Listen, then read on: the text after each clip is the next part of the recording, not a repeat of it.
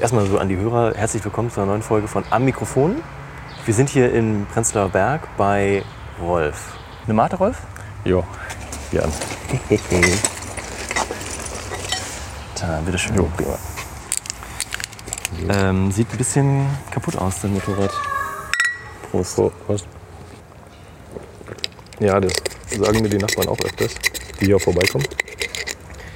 Aber das liegt nur daran, dass der Tank und die Sitzbank fehlt. Mhm. Sobald das wieder drauf ist, dann sieht es gleich wieder aus wie fast einsatzfähig. Aber gut, die steht jetzt ungefähr ein Dreivierteljahr hier rum, hatte verschiedene Problemchen. Ich habe die mal aus Versehen bei Ebay gekauft. Ja. Die war einfach zu billig, da ähm, habe ich dann Zuschlag bekommen und die hatte so viele Probleme, mit denen ich nicht gerechnet hatte, dass ich da irgendwie jetzt schon ein Jahr oder dreiviertel Jahr erfasst bin ja. und von Kabelbaum über, keine Ahnung, Vergaser, alles Mögliche zu tun habe. Aber gut, man lernt ja mit jeder Aufgabe dazu. Und die ist aber so eine Maschine, da musste man jetzt zugreifen bei dem Preis, weil das einfach so ein geiles Teil ist? Äh, ja, 260 Euro, das, äh, keine Ahnung, das ist oh. so, so günstig, das oh. äh, muss man eigentlich nehmen. Und der Verkäufer hat gesagt, er hat, äh, also sie springt nicht an wegen der Elektrik. Und dann hatte ich mir das Ding mal abge ähm, hatte ich das Ding mal abgeholt mit dem VW-Bus und bin dann hier auf Fehlersuche gegangen. Keine Ahnung. War, war ursprünglich mal die Lichtmaschine, dann noch ein äh, Kurzschluss in der Elektrik. Mhm. Und das Nervigste war dann das, der Vergaser. Ich habe jetzt den dritten Vergaser für das Ding hier. Hatte ich aus zwei kaputten einen, einen neuen gemacht mhm. und irgendwie gereinigt und Ultraschall und hat aber trotzdem nicht funktioniert. Jetzt einen neuen Vergaser und den habe ich jetzt endlich mal bekommen. Ist auch nicht mehr so leicht für so alte Teile. Ersatzteile zu bekommen. Und genau, das ist jetzt mal die Aufgabe. Neuen Vergaser rein, dass sie hoffentlich mal wieder knattern kann. Das machen wir heute. Ja. Nice. Genau. Und das besondere Merkmal an diesem ja. Motorrad ist der knatternde Sound. Liest man oft, ein Sound zum Niederknien. Und für uns als Belohnung, wenn das eben klappen sollte jetzt mit der Reparatur, werden ja. wir als Belohnung diesen Sound dann nachher ah. Das ist Ihr Tagesziel, sagst du, ja? Ja, ja schön, ja. Standing Ovation. Was ist denn das? Ich kann. Eine, Ach, da steht ja Honda. Man sieht ja echt die Verkleidung alles ab. Man kann jetzt nur noch am Motorblock erkennen, dass es eine Honda ist. Honda XBR 500. Das ist so Art VW Käfer der Motorräder. Ist halt hier recht verbreitet gewesen vor 30 Jahren noch. Also mittlerweile mhm. sind die jetzt eben auch weg. Ich glaube, die ist 28 Jahre alt. Und ja, hat schon ein paar Kampfspuren. Man sieht den der Blinker hat mal äh, einen, einen abgekriegt. Hier und da ein bisschen verbeult, ein bisschen verrostet. Ja. Aber das ist auch ein Stück Kultur, Verkehrskultur. Und ja, lohnt sich auf alle Fälle, sowas wieder herzurichten, in, in, meinen Augen einfach. Willst du die behalten wegen dem tollen Sound oder kriegst du die, wenn die, wenn die ganz ist, für einen guten Preis wieder los? Ja, ich schätze mal, dass ich die verkaufe, aber mehr aus Vernunft als äh, Willen, ja. weil ich habe mit dem, mit dem anderen Motorrad halt schon auch hin und wieder was zu schrauben. Mit dem VW-Bus ist eigentlich mhm. immer genug zu, zu tun. Und wenn ich nicht aufpasse, verbringe ich mein ganzes Jahr irgendwie zwischen Wagenheber und, und, und, und äh, Schraubenschlüssel. Und die Freundin will ja auch noch. Und die Freundin, sehen. genau, will auch mal. Also manchmal ist sie, glaube ich, froh, ja, dass ich äh, meine Sachen zu tun habe, aber ja, ne, man. Ähm, aber ab und zu will sie einen dann eben doch auch mal, auch mal sehen. Cool. Genau.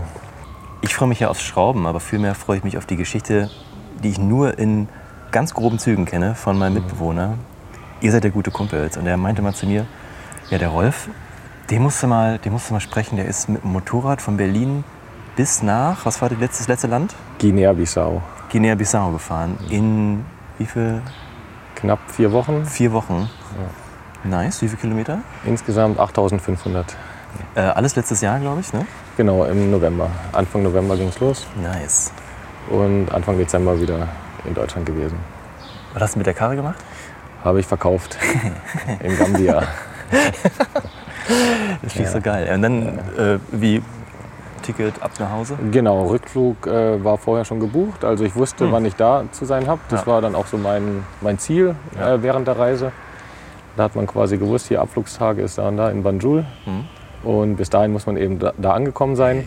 Hey. Am Schön. besten auf dem Motorrad, zur Not irgendwie mit dem Motorrad ja. oder äh, Motorrad auf dem LKW oder alleine weil es in der Wüste geblieben ist. Oder, aber das war es natürlich auch, ne? der Charme. Super. Dieser Reise, diese Ungewissheit. Und du bist alleine gefahren? Ich bin alleine gefahren. Ja. Ich hatte auch natürlich mal überlegt, ähm, mit anderen, hatte auch im Internet eben Reisepartner gesucht. Wer, mhm. Aber es ist eben sehr, schon sehr speziell, dass jemand Ende November mit einem Motorrad von Berlin nach Westafrika fährt. Das ist schon selten, da jemanden zu finden. Gar nicht so einfach. Und dann habe ich mir gedacht, naja, wieso nicht mal alleine. So, das ist ganz witzig. Jetzt sind wir hier in dem Hinterhof, der so nach, nach vorne offen ist, wegen, dieser, wegen diesem Denkmal. Jetzt sind hier wieder Touristen, die sich ähm, das Denkmal anschauen. Das gleiche Denkmal, warum du hier nicht stehen sollst mit deinen Karren. Ja. Wenn es nach, nach der Prenzlberger Ästhetik hier geht. Ja, ja, das ist hier ein Touristenort mittlerweile ge geworden seit einer Woche, seitdem das Denkmal fertig ist. Hoffentlich kommt die meckernde äh, Nachbarin nachher nicht. Weil hier gibt's komische Nachbarn. Ja, wegen Motorradparkplätzen, bla. Da, da sollen sie nicht parken. Und da, nee, weil die hier, diese Wand haben sie gerade renoviert. Also sieht man jetzt nicht wirklich, aber da haben sie so ein Andenken-Dings, weil das so zum jüdischen Waisenhaus gehört hat früher. Und dann meinte die jetzt, ja, hier darf man keine Motorräder hinstellen. Das ist ja nicht dazu gedacht. Das ist ja ein Andenken, aber das ist ja kein Museum. Ne? Das, äh, hier, hier, hier wohnen Leute. Und hatte mir so einen netten Brief geschrieben, ans Motorrad geklebt.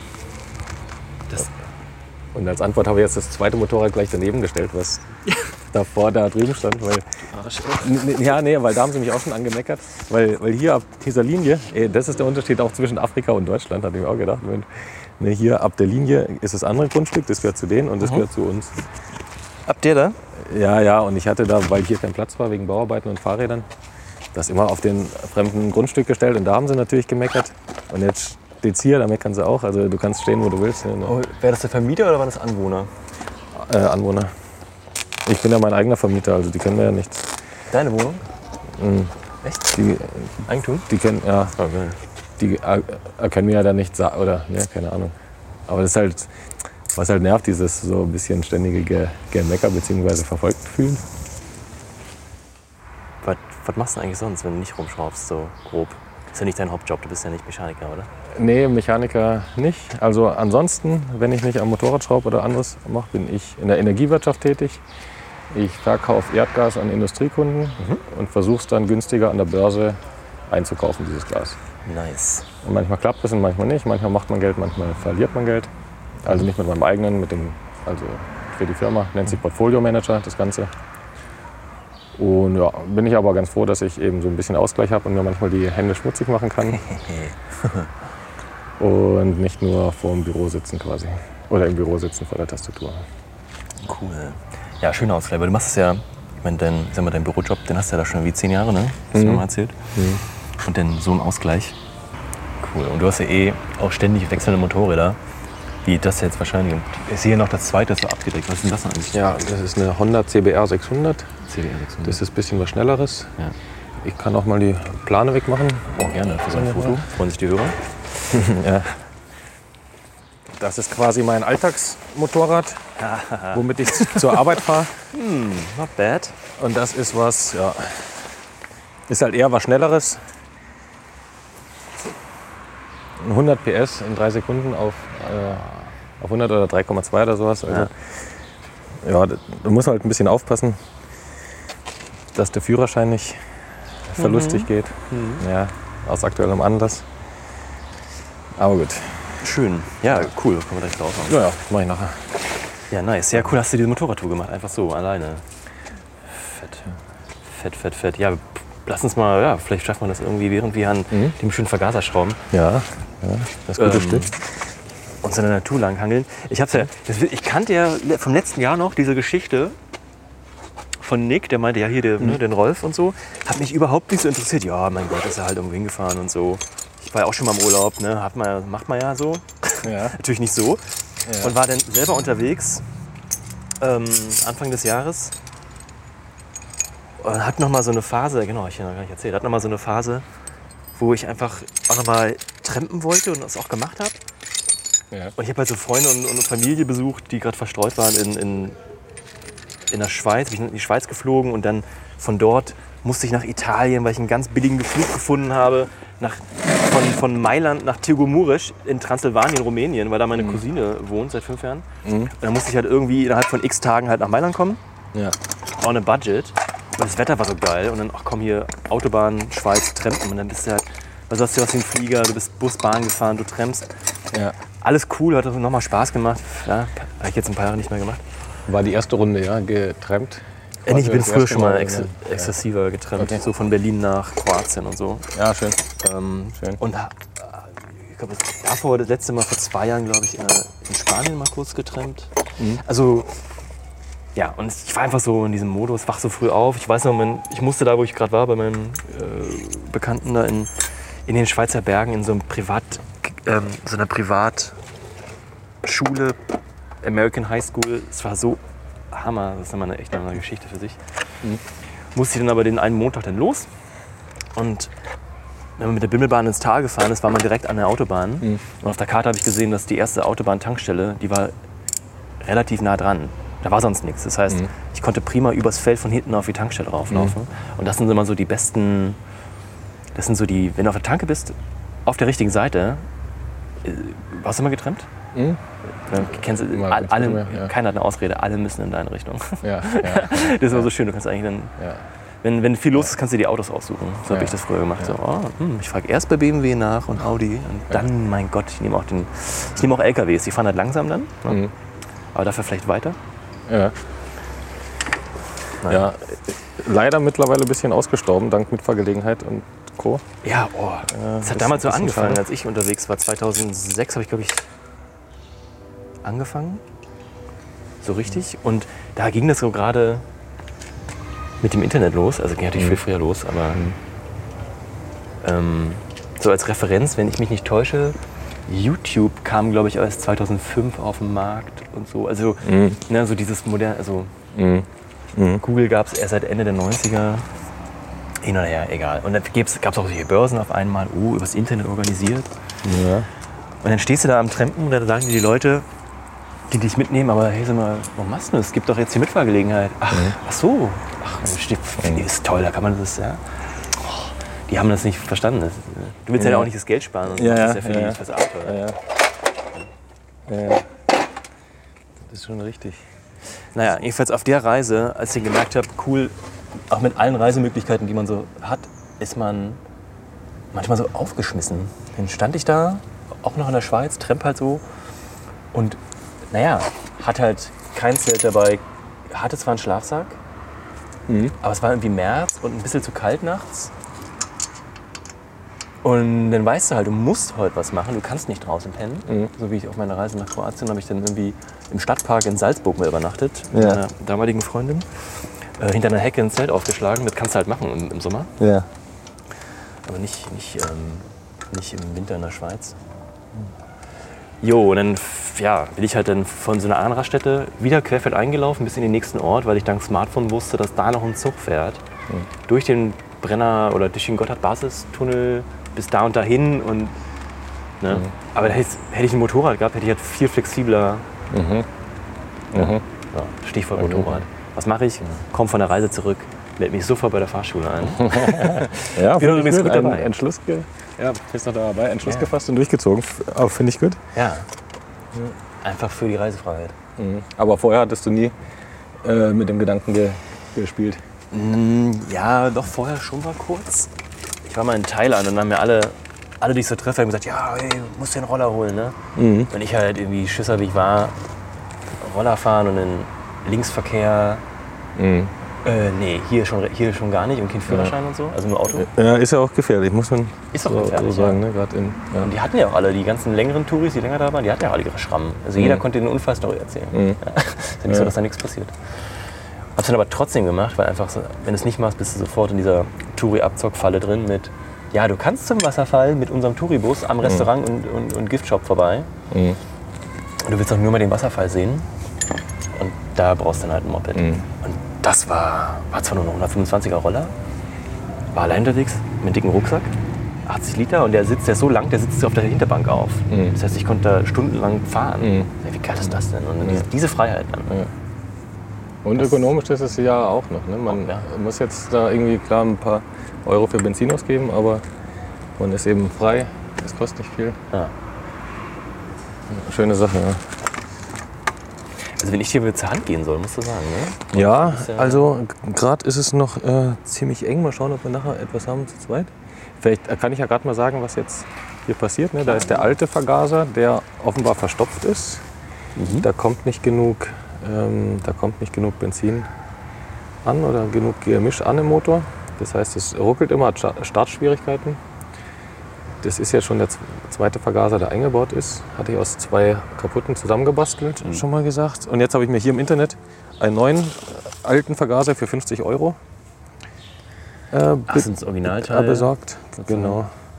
Aus dem Forum, da hilft man sich dann auch. Und jetzt ist quasi die Aufgabe, den alten rausnehmen, den neuen reinpacken, Ei- Grundeinstellung machen und dann versuchen, dass das alles anspringt. Nice. Hat natürlich Vorteile, wenn man irgendwie so Touren macht, so wie du, und auch noch schrauben kann. Ja.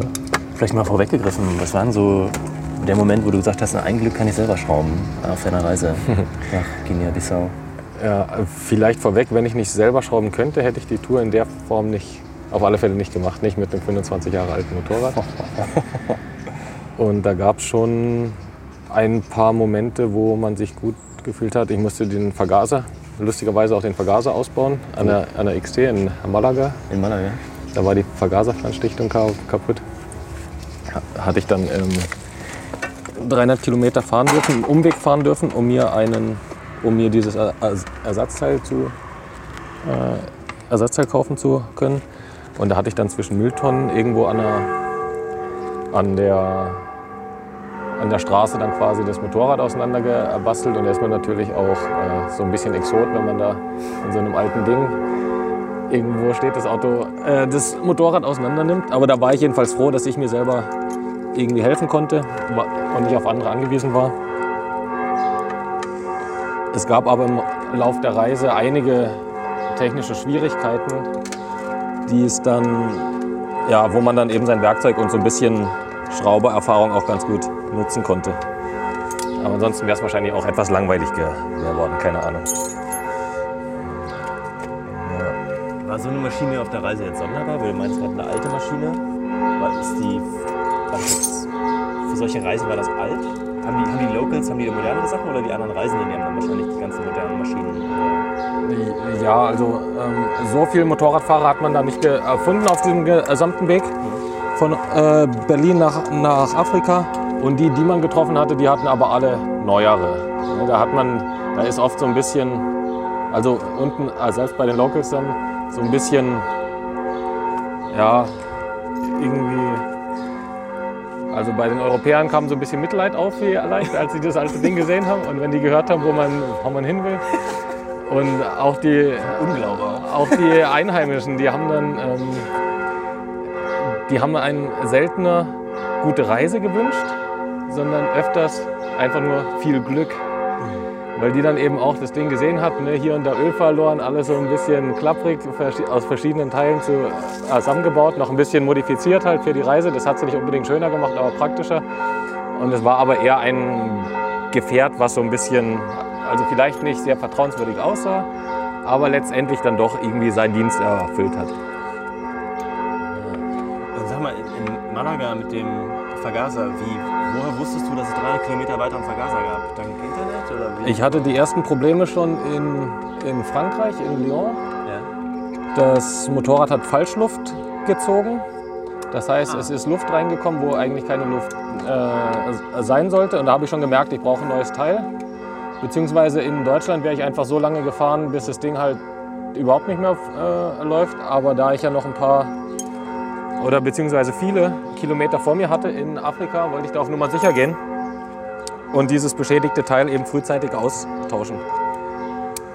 Und da war dann eben die Aufgabe, ein Ersatzteil zu bekommen. Und es hatte nicht mal jeder Yamaha-Händler, äh, ja, nicht mal alle Yamaha-Händler. Verschicken hat vier Tage gedauert, war mir zu lang. Das heißt, ich bin dann irgendwo in die spanische Provinz gefahren zu einem Yamaha-Händler, wo mir ein, einer in Barcelona gesagt hat, dass er da, dass ich da fündig werd, für diesen 25 Jahre alten Vergaserflansch. Und darum bin ich dann einen kleinen Umweg gefahren und habe dann genau das Ersatzteil dort bekommen. Aber hat dann eben auch ganz gut funktioniert.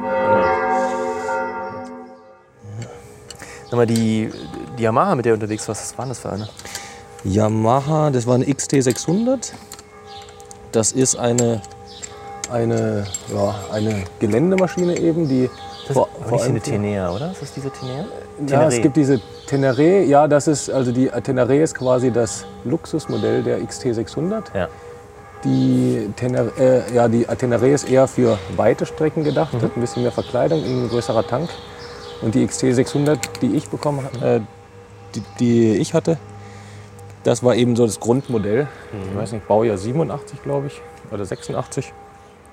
Und eigentlich eher für leichteres Gelände gedacht. Oder hast man eben quasi durch ein bisschen über Stock und Stein, jetzt nicht unbedingt dafür gedacht, sehr weite Strecken stundenlang zu fahren. Und ja, hat sich aber als dann letztendlich als doch geeignet herausgestellt. War halt am Anfang der Reise die, die Frage, ne, mit welchem Motorrad geht es eigentlich los? Du weißt klar, du willst nach Afrika. Da hast du eben erstmal viele Sanddünen vor Augen oder irgendwelche matschigen Straßenläufe oder sowas. Ne? Und da brauchst du natürlich ein richtiges Männermotorrad. Irgendwas, wo, was eben auch so aussieht, mit groben Stollen. Und, und dann habe ich mich halt auf die Suche gemacht, was da, was da geeignet ist, was einen guten Ruf hat. Ne? Und die Yamaha, äh, die XT600, hat man viel Gutes drüber gehört und vor allem eben auch bezahlbar. Ne? Und dann habe ich mich hier aus Spandau vom Schrebergarten, ja, Hallo. vom, vom Schrebergarten habe ich mir die, habe ich dann eine gefunden. Ein bisschen komische Farben, aber Ja. dafür war es auch ein bisschen günstiger. Die, sind, die haben sich auch öfter solche Maschinen, die alten, die sind so lila und Mhm. so Graffiti-Style an der Seite. Ne? So ganz Genau, ja, ja, bitte, Ja. Sie. Beirat. Ne? richtig. Ja. Also ich sage Ihnen bloß, wir haben jetzt verlangt, dass uns die Fahrradüberstellhalle, Unterstellhalle, wir wollen die nicht verhindern, aber anschauen, gestalterisch. So, äh, Da haben es wir best- alles das gleiche Es Interesse. besteht nicht die Absicht, das- zu verhindern, Ja, haben wir ja alles gleiche äh, Interesse. aber Ne? Dass, anschauen wollen wir es uns, dass da irgendwas Schickes Ja? hinter. Ja. Und ich habe jetzt endlich mal das Motorrad von da weggenommen. Jetzt ist, ist ja hier Platz. Ja, Aber da kann ich Ihnen auch gleich mal. wir sind ja bereit, Sie in, in Grenzen zu dulden, haben wir doch gesagt. Ne? Da hing jetzt aber gleich der nächste Zettel gerade. Was? Mit Leuten fahren Sie Ihr Motorrad hier weg. Das kann ja nicht sein, dass Sie hier bla. Das ist ja hier ein Andenken Ja, von den. Leuten. Und es ist egal, wo man es hinstellt. Das ist Ja, so eine. mal auf Dauer, ich glaube, Das Sie sogar drei Motorräder. Ne? Eins ist jetzt in Afrika gerade. Unterschied. Das ist wunderbarer Platz hier. Ja, Das nee, das ist, verstehe ich. An dem Denkmal, den ich sehe. Ich baue doch nicht für einen Haufen Geld als Bezirk ein Denkmal. Und die stellen es mit Motorrädern. Ah, das ist ja kein Museum. Da wohnen Leute, da muss man. äh, ne, das das, müsst ihr mit denen ausmachen. ja, ja, eben. Ja, ja. Also wir haben doch gesagt, wir dulden das in Grenzen. Aber jetzt sollten Sie mal schauen, wenn hier gebaut wird, dass sie berücksichtigt werden. Ja, Und ansonsten werden bei uns immer wieder Tiefgaragenstellplätze frei. Mhm. Entschuldigung, wenn man so viele Motorräder hat, muss man sich halt einen Stellplatz mieten. Oh, die stehen ja prima so. Die, Ja, ja, ja, Motorräder ja. haben Aber ich sag Ihnen, Ja, ja. ja. äh, wenn Sie so immer oberirdisch Ärger haben, müssen Sie mal Miete in unterirdisch probieren. Äh, Ja, ich habe keinen Ärger. Alles. Ja, ja, aber wir, finden, wir raufen uns ja schon zusammen. kriegen uns nicht. Ja? Nein, nein, wir raufen uns zusammen. Jetzt. sind nette Nachbarn das hier. ja, ja. Das war genau das Ding, was du mir vorhin erzählt hast, ne? mit dem Denkmal. Und jetzt ja. musst du dein Motorrad hier. Ich mache ein paar Fotos, ey. Hausmeister ist kein Beruf, das ist eine Krankheit. Und da gibt es immer etwas zu. Hallo.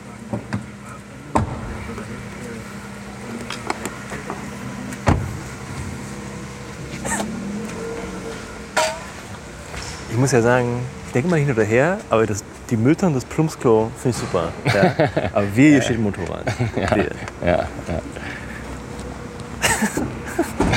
es ist so absurd. Das ist der Unterschied zwischen Deutschland, Prenzlauer Berg und Afrika. Ja. Oh Mann, ey. Wo war man eigentlich gerade?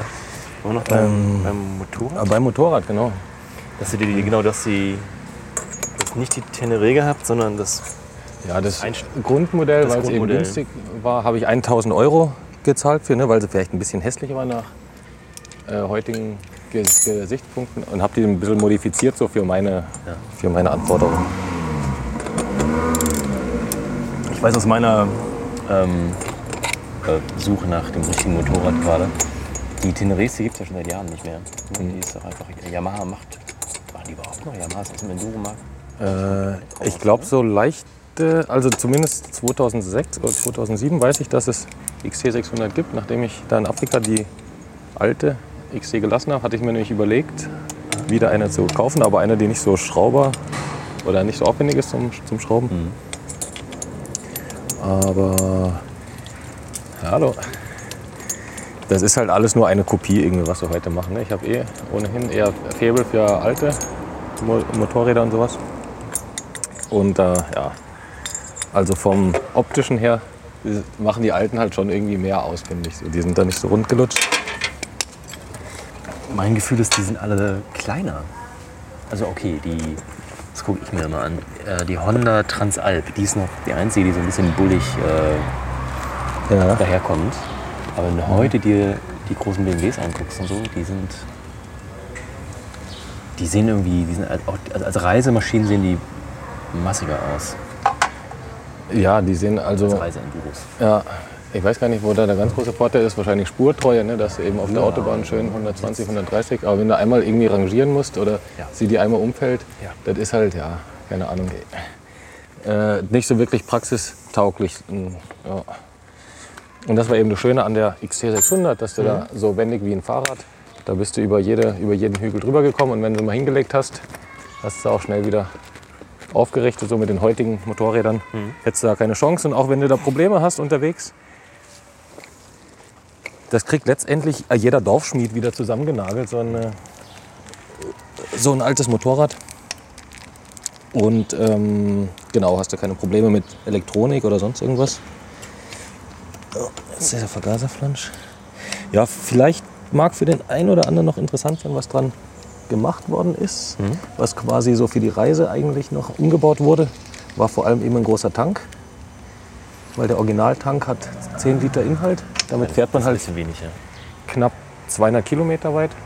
Und da hatte ich mich vorher mal im Internet schlau gemacht. Das Wüsten, wüstenschiff.de kann man da empfehlen. Wüsten, Wüstenschiff.de. Wüstenschiff.de. Verlinken wir.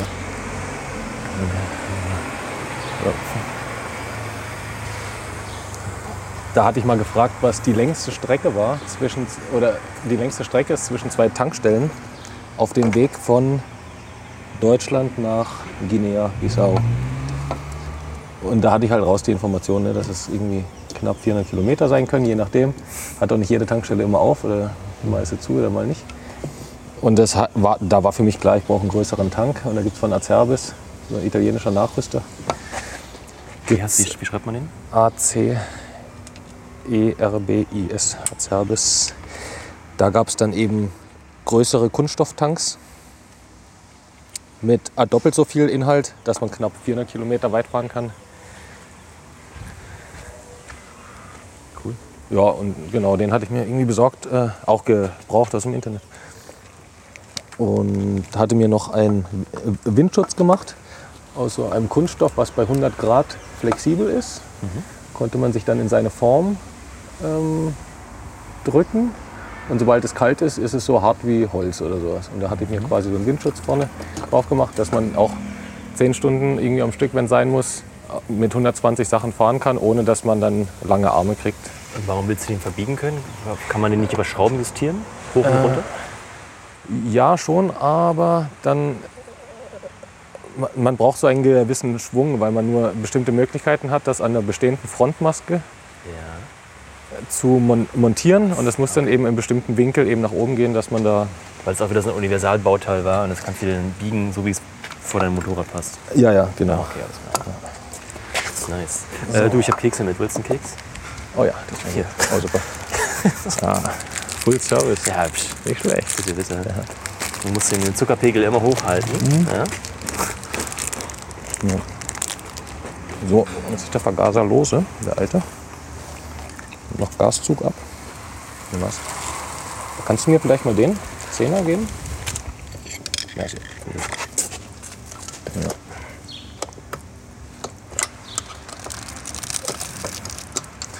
Ja. Im Nachhinein hätte ich mir aber wahrscheinlich, was die Motorradwahl angeht, auch ein bisschen was Größeres überlegen können oder nehmen können, weil ich dachte, ich ähm, bin da tagelang auf irgendwelchen Wüsten, ähm, Dünen, äh, Sanddünen oder sonst irgendwas unterwegs. Aber hat sich dann herausgestellt, dass, ja, keine Ahnung, 80 Prozent wahrscheinlich der Reise ist eben doch Asphalt. Genau. Das wird so oft auch bei anderen Reisen unterschätzt. Mhm. Ich mache eine weite Reise und brauche einen Treckenrucksack. Nee. Du, musst, Ja. du fliegst viel, fährst einen Bus, ja, Mhm. brauchst vielleicht ein ganz anderes Modell. Ja, da hatte ich auch ein bisschen falsche Vorstellungen. Also, ähm, aber wie das ist, aber Asphalt gibt es überall, auch in Mauretanien, auch in, auch in Marokko. Und, und da wäre natürlich irgendwie so ein bisschen was, was eher Spurtreue ist oder ein bisschen mehr Zuladung eben oder ein bisschen mehr Platz hat auch für Gepäck, wäre da wohl geeigneter gewesen, aber er ging auch so. Hat, auch, hat ja auch so funktioniert. Du hast jetzt in Deutschland das Motorrad besorgt, hast in den neuen Tank eingebaut, die Scheibe da justiert. Was hast du noch gemacht? Was musste noch vorbereitet werden? Neue Stollenreifen oder hast du dir Schläuche in die Reifen gelegt? Nee. So als Schutz, wenn mal was passiert. Ja, das ist ein guter Punkt. Hatte mir auch mal jemand, hatte mir auch mal jemand empfohlen. Ich war, hatte mir aber gedacht, naja, ich nehme mir einfach einen neuen Schlauch mit, falls der alte kaputt gehen sollte. Äh, es- also sag mal, wenn du da unten noch irgendwo einen Zehner, einen zweiten Zehner. Ja, ah ja, perfekt. Wenn ich verhalten soll, sagst Bescheid. Ja, ja, ja, kostet. Ja. ja, was ich noch gemacht hatte, war ein neuer Kettensatz. Das war aber eine ja, schlechte Entscheidung, wie sich im Nachhinein herausgestellt hat. Da ähm, hatte ich später Probleme mit. Ähm, kann ich gleich noch mal sagen, was war noch? Ja, ansonsten war das alles ja und ähm, so ein Heckkoffersystem hatte ich eben noch montiert, hatte ich mir besorgt. Ähm, War die Halterung schon dran? Nee, das war alles neu quasi, oder das hatte ich mir alles neu, neu besorgt. Dann ein äh, Befestigungssystem für den Tankrucksack, weil das Schöne an Magnet-Tankrucksäcken sind, oder ist, dass sie an Metalltanks super halten. Das Schlechte an Magnet-Tankrucksäcken ist, dass sie an zum Beispiel Nachbau Acerbis-Tanks nicht halten. Und das kam mir erst zwei Tage, bevor ich losgefahren bin, als ich meinen Tankrucksack mit den Magnetdingern da irgendwie befestigen wollte, ähm, dass, das, äh, dass ich den umgebaut habe. Und ja, das ist dann eben wie, in der, wie im richtigen Leben. Ne? Man könnte es eigentlich wissen, aber man kommt dann eben auch nicht drauf und ist dann überrascht. Und kurz bevor es losgehen soll, merkt man dann, upsa. Hast du einen schönen Tankrucksack hier lassen müssen? Nee, nee, ich habe mir dann was Schönes gebastelt, dass das auch irgendwie halbwegs. Ah, na, kommst du hier durch? Halbwegs sicher dann befestigt ist. Naja, und das mit der mit dem neuen Ketten oder mit der neuen Kette und den neuen Zahnrädern war insofern ne, war insofern etwas blöd, weil beim Wechsel, also ich habe die vorne das Ritzel, wo die Kette drauf liegt, und, und hinten das Zahnrad hatte ich gewechselt. Und weil der Simmering zwischen äh, Kurbelwellenausgang und dem Ritzel eben auch schon 25 Jahre alt wohl ist, und dieses Ritzel, also dieses Zahnrad mit, äh, weiß ich nicht, 150 Newtonmeter, also mit äh, recht starker Gewalt da eben angezogen werden muss, hat die Dichtung irgendwie kaputt gemacht. Und das habe ich aber eben nicht gleich gemerkt oder man sieht es eben nicht. Hatte ich zwei Tage bevor die Reise losging, hatte ich die Kette gewechselt, hatte ich gedacht, ja, mal auf Nummer sicher gehen, weil man irgendwo in der Wüste, ne, wenn die Kette reißt oder so, oder wenn es kaputt geht, kriegt man eben schlecht Ersatz. Und bin dann losgefahren mit dieser neuen Kette, alles wunderbar, sah auch super aus, das neueste Teil an diesem Motorrad. Nur beim ersten Tankstopp, irgendwo vor Leipzig noch, von Berlin aus, hatte ich dann schon gemerkt, ups, ich verliere ja Öl. Und das ist natürlich äh, blöd, vor allem wenn man davor irgendwie knapp 1000 Kilometer Probe gefahren ist mit dem Motorrad. Man, weil man will ja auch wissen, ne, dass es ein gutes Motorrad ist, wenn man es extra für diese Reise kauft. Machst du viel Probefahrt.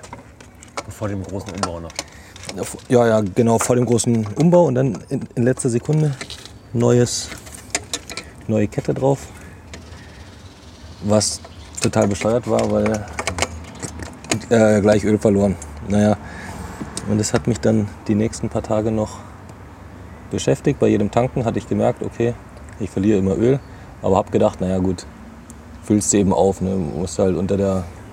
Du warst halt schon auf der Reise. Das hast du jetzt wirklich. Oder hast du es noch kurz vor der Reise gemerkt? Nee, das war. Äh, da bin ich losgefahren schon. Das war quasi Richtung Süden. Genau, da ist ja der A9 Leipzig von Berlin aus. Da bist du ja Leipzig, schnell. ja. Genau. Genau. Und das war dann ein bisschen unglücklich, wo ich mir auch gedacht habe, hm, ja, mal gucken, was da noch so kommt. Du hast jetzt bist das erste, das erste Mal jetzt an der Tankstelle und verlierst schon, schon Öl. Ähm, hatte ich mir eigentlich irgendwann mal anders gedacht. Schau mal, jetzt, jetzt sind wir draußen hier. Na, und das ist eben immer weitergegangen mit dem Ölverlust bis in Lyon quasi. Irgendwann wollte ich dann mal abends an der Tankstelle Öl kontrollieren und habe dann aber schnell gemerkt, ups, da gibt es nichts mehr zu kontrollieren. Und habe dann aber auch ziemlich schnell gesehen, wo das ganze Öl ist, was eigentlich in den Motor gehört. Das war hinten auf meinem Gepäck, Nummernschild, alles voll. Das heißt, Motor komplett leer gefahren. Und da war ich gerade mal drei, vier Tage unterwegs. Ne? Das war et etwas unglücklich. Äh,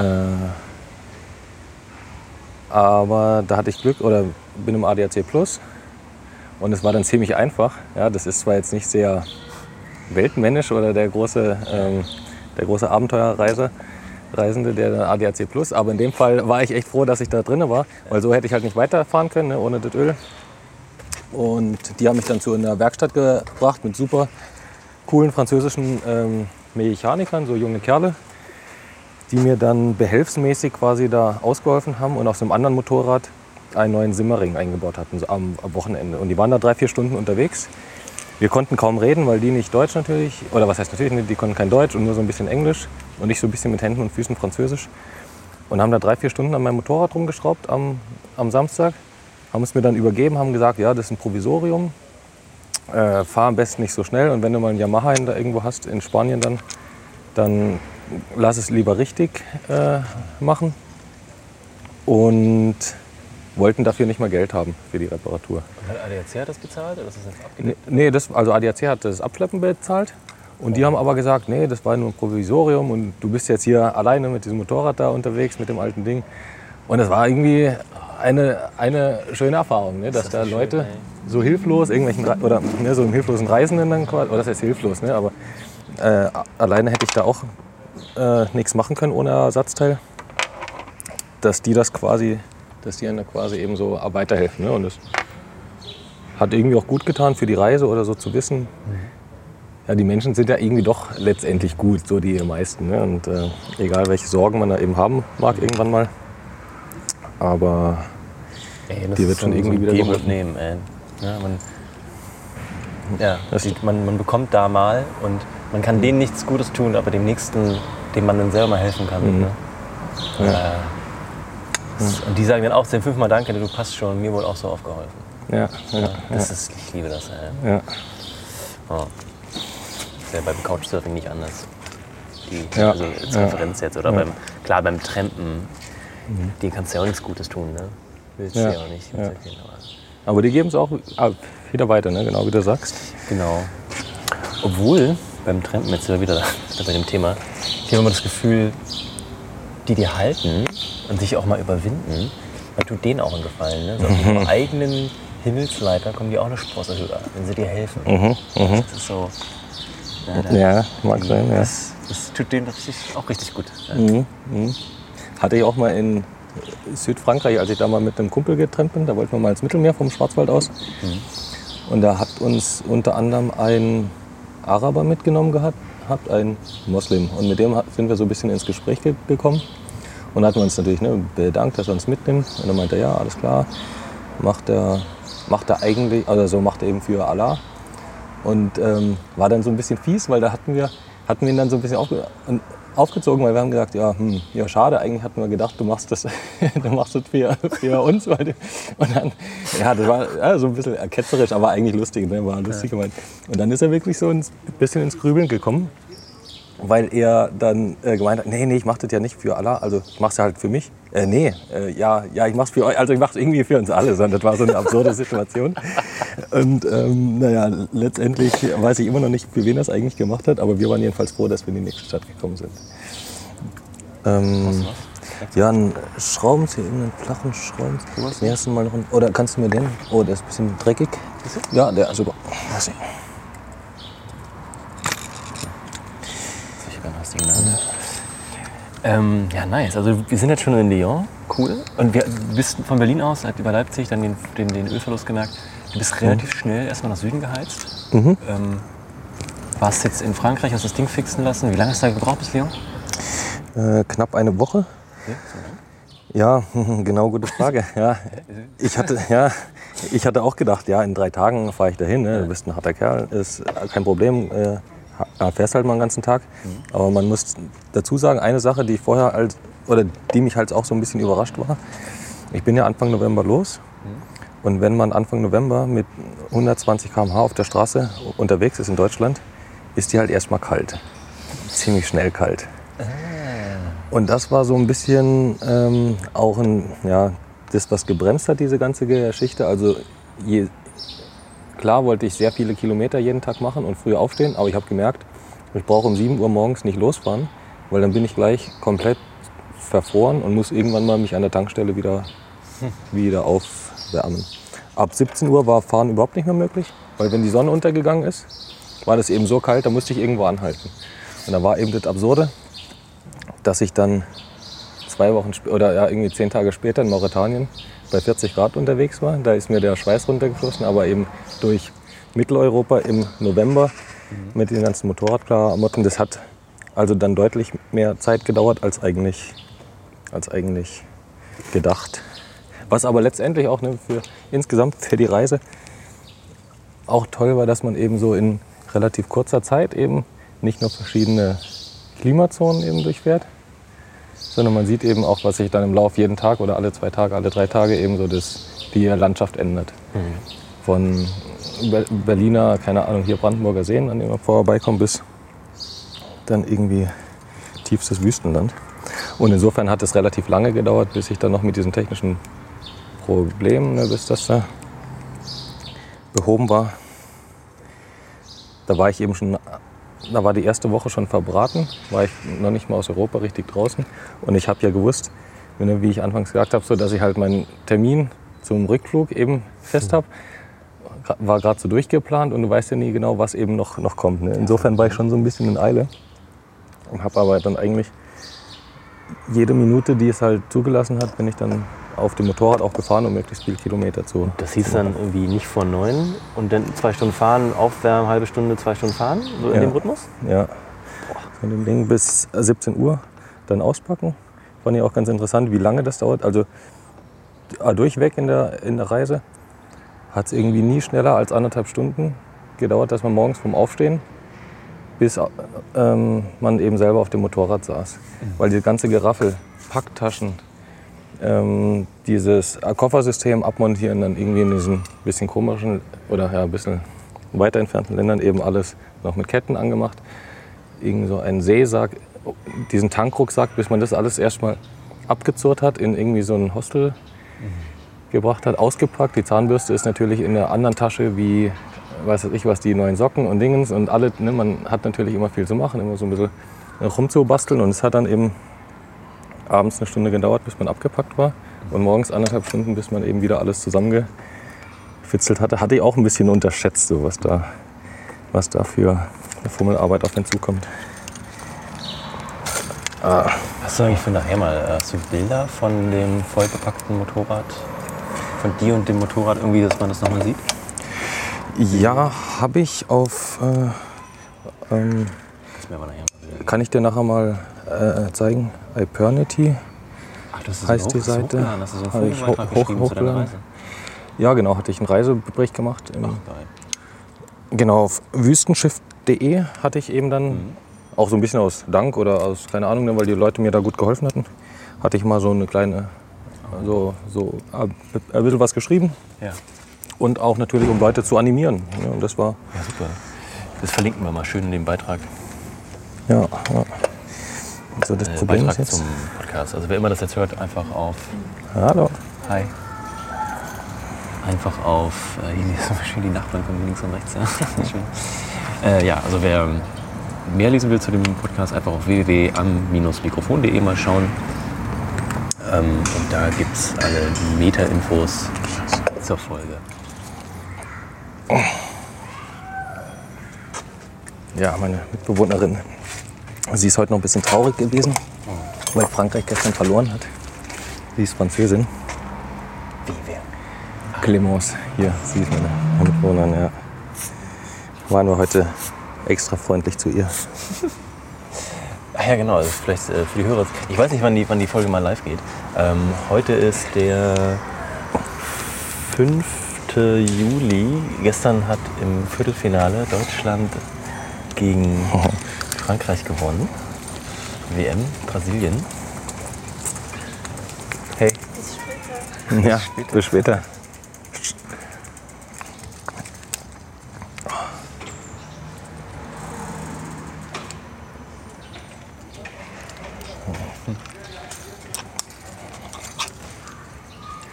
So, dieser. Das ist, warte mal, das ist jetzt schon der. Das ist jetzt der neue, genau. Und jetzt will der Vergaserflansch nicht ab. Das Ding, was in Spanien die Grätsche gemacht hat. Ne, man sieht hier dieses Kunststoffteil, Ja, Foto, Foto. was zwischen Vergaser und Motor Ja, so ein bisschen flexible Verbindung haben soll. Und das wird eben im Laufe der Zeit porös. Vor allem, weil eben auch klar der Motor eben heiß ist. Und wenn das spröde ist, zieht es genau an der Stelle. Sorry, falsch Luft. Und das habe ich jetzt bei dem Motorrad auch hier dieses Problem jetzt erstmal den. Aber dieses Flanschding kann man Flansch separat wechseln oder ist das irgendwie. Ja, das ist genau ja, das. ja die- mit Metall Einzelteil. wechseln, ne? Genau, genau. Und der sitzt halt bombenfest. Hier seit 25 Jahren wahrscheinlich nicht mehr abgemacht. Also da, wenn du irgendwie schmutzige Hände hast, kannst du da. Achso, ja, klar. Genau. An deinem alten Businesshemd hier. ja, ja. ja, ja. Hat auch noch eine gute Verwendung für. Ähm, weil, weil, du- meinst, dir wurde kalt, du hast natürlich das Problem gehabt, du musst Klamotten finden, wo du irgendwie durch Sandstürme kommst ähm, also- und, und irgendwie auch noch den Winter überstehst. Was hast du für eine Kombi getragen? Klamotten? Das war eine, ähm, eine übliche, handelsübliche, bei eBay erhältliche Motorradjacke. Extra was Älteres gekauft, weil ich eben auch nicht wusste, ob ich das überhaupt, ähm, oder das kann ja auch kaputt gehen leicht, ne, wenn man irgendwie mal hinfliegt.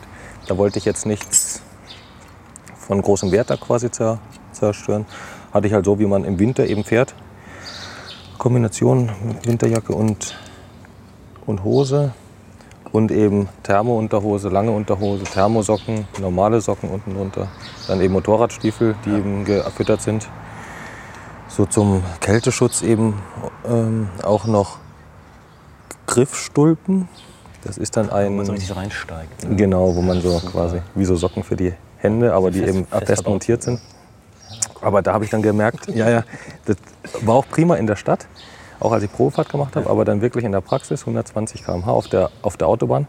Dann habe ich gedacht, irgendwann mal, ey, der Motor macht so komische Geräusche und irgendwie ist die Kupplung gleich kaputt, weil der Motor hochdreht und ich bin aber nicht schneller geworden. Und jetzt fragt man sich, was hat das eine mit dem anderen zu tun? Irgendwann mal bin ich auf die Idee gekommen oder drauf gekommen, dass durch den Fahrtwind die Stulpen gegen die Kupplung gedrückt werden auf der Autobahn und ständig quasi so leicht die Kupplung äh, ge- gezogen ist.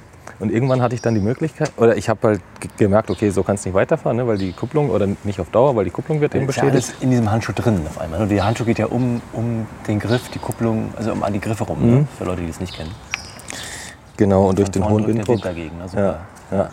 Und dann habe ich gemerkt, dass links die Kupplung gleich gezogen wird und rechts gleich gebremst wird. Und das war eine, eine, eine schlechte Kombination. Und dann hatte ich mit in diesen Stulpen nach vorne gedrückt, diese beiden Hebel. Aber das macht auch nach zehn Minuten keinen, keinen Spaß mehr, weil dann die Hand, ne, das ist ja eben auch anstrengend. Und dann habe ich die weggeworfen, diese Handstulpen, weil ich gemerkt habe, okay, so, dann ist die lieber kalt. Aber die Kupplung wird dann nicht äh, gleich kaputt gehen. Ja. Genau, und nach und nach hatte ich das dann quasi weggeworfen oder weggegeben, was ich eben nicht mehr gebraucht habe an, an warmen Klamotten, weil man hatte ja auch nur begrenzte äh, Möglichkeiten, Sachen mitzunehmen. Und je leichter das Motorrad ist, desto höher habe ich auch die Ankommenswahrscheinlichkeit eingeschätzt. Und falls man irgendwie umfliegt oder man mit einem schweren, mit einem schweren Auto wird man, äh, mit einem schweren Motorrad wird man auch eher mal irgendwie ein bisschen um, umkippen können. Mhm. Ja. Ich habe mir nämlich auch eine Kombi gekauft. Ähm, die ist ja auch krass, wenn du einen Führerschein machst. Die ohne richtige Klamotten bilden die dich nicht mal aus. Und bei der Prüfung ist jetzt, also Protektoren, also du musstest dann irgendwie zumindest zur Prüfung auf jeden Fall Motorrad geeignete Klamotten haben. Echt? Da waren dann die, mh, da waren dann diese, also diese Standardprotektoren zumindest in der Jacke. Das war dann so eine Pflicht. Und seit diesem Jahr, seit ein paar Monaten, ist ein Rückenprotektor Pflicht. Das heißt, die klopfen Okay. dir kurz auf deine Jacke, ob du Ja. einen Protektor drin hast. Ja, Und die Schule, wo ich jetzt immer noch bin, ähm, die, ja, ich durfte überhaupt nicht anfangen ohne vernünftige Klamotten. Und habe mir dann Mhm. auf Ebay auch äh, eine super geile Textilkombi gekauft, gebraucht von Mhm. Revit, aus, du die kennst. nee. Revit aus nichts. Italien, also Mhm. Also doch, ja, ja, doch. Ja, Revit ja. oder wie Mhm. man die Ja, ausspricht. ja. Ähm, die heißt auch, die heißt sogar Sand. Das Modell ist Sand. Gibt ja schon Sand 2, also Sand. Mhm.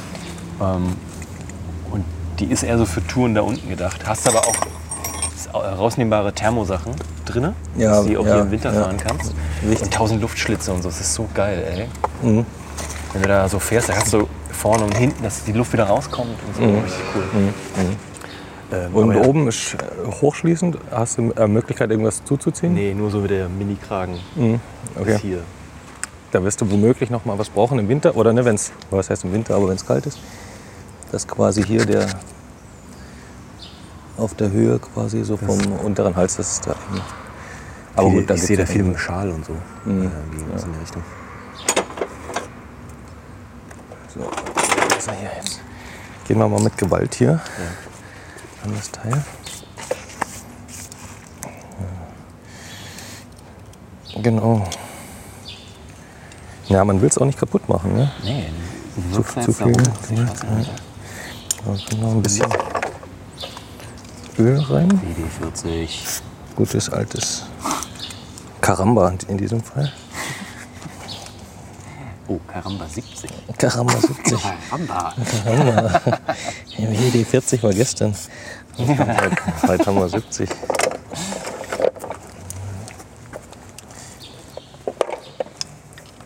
So. Ja, die große Kunst ist, das nicht kaputt zu machen, aber trotzdem runterzukriegen. Aber zur Not haben wir noch die alte Vergaserflonstichtung. Und selbst wenn die jetzt draufgehen sollte,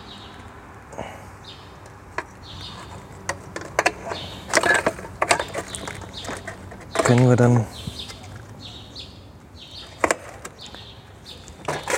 die. Ah ja, Halleluja, jetzt haben wir es. Ja, jetzt Gut. haben wir's. Sehr gut. Nice. Okay. Wow, wow, wow. Ja, sieht gut durch aus. Ja, obwohl, sieht die alte Guter Mann. ja besser aus. Ja, die alte sieht, sieht besser aus. Also jetzt fototechnisch gesehen, links ist jetzt alt.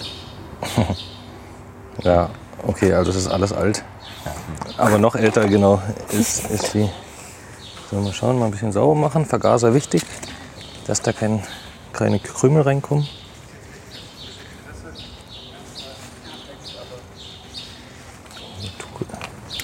Also wir sind jetzt immer noch in Lyon. Du hast jetzt da die Handschuhe weggeschmissen auf der Natur irgendwie. Du hast ein,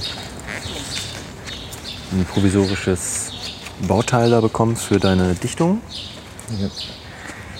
Und heizt, musst dich beeilen, dass du nach. Du, musst, du wolltest noch mit der Fähre von Südspanien nach Tanger rüber. ne? Tanger rüber, genau. Wie bist du in Spanien gekommen? Wie war das so? War das irgendwie, war noch was Spannendes?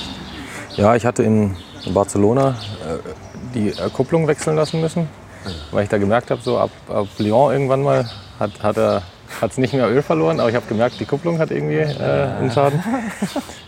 Und ja, ja, in Deutschland wäre man eben so weitergefahren, ne? aber da wusste ich jetzt nicht, was da noch für Strecken auf mich zukommen.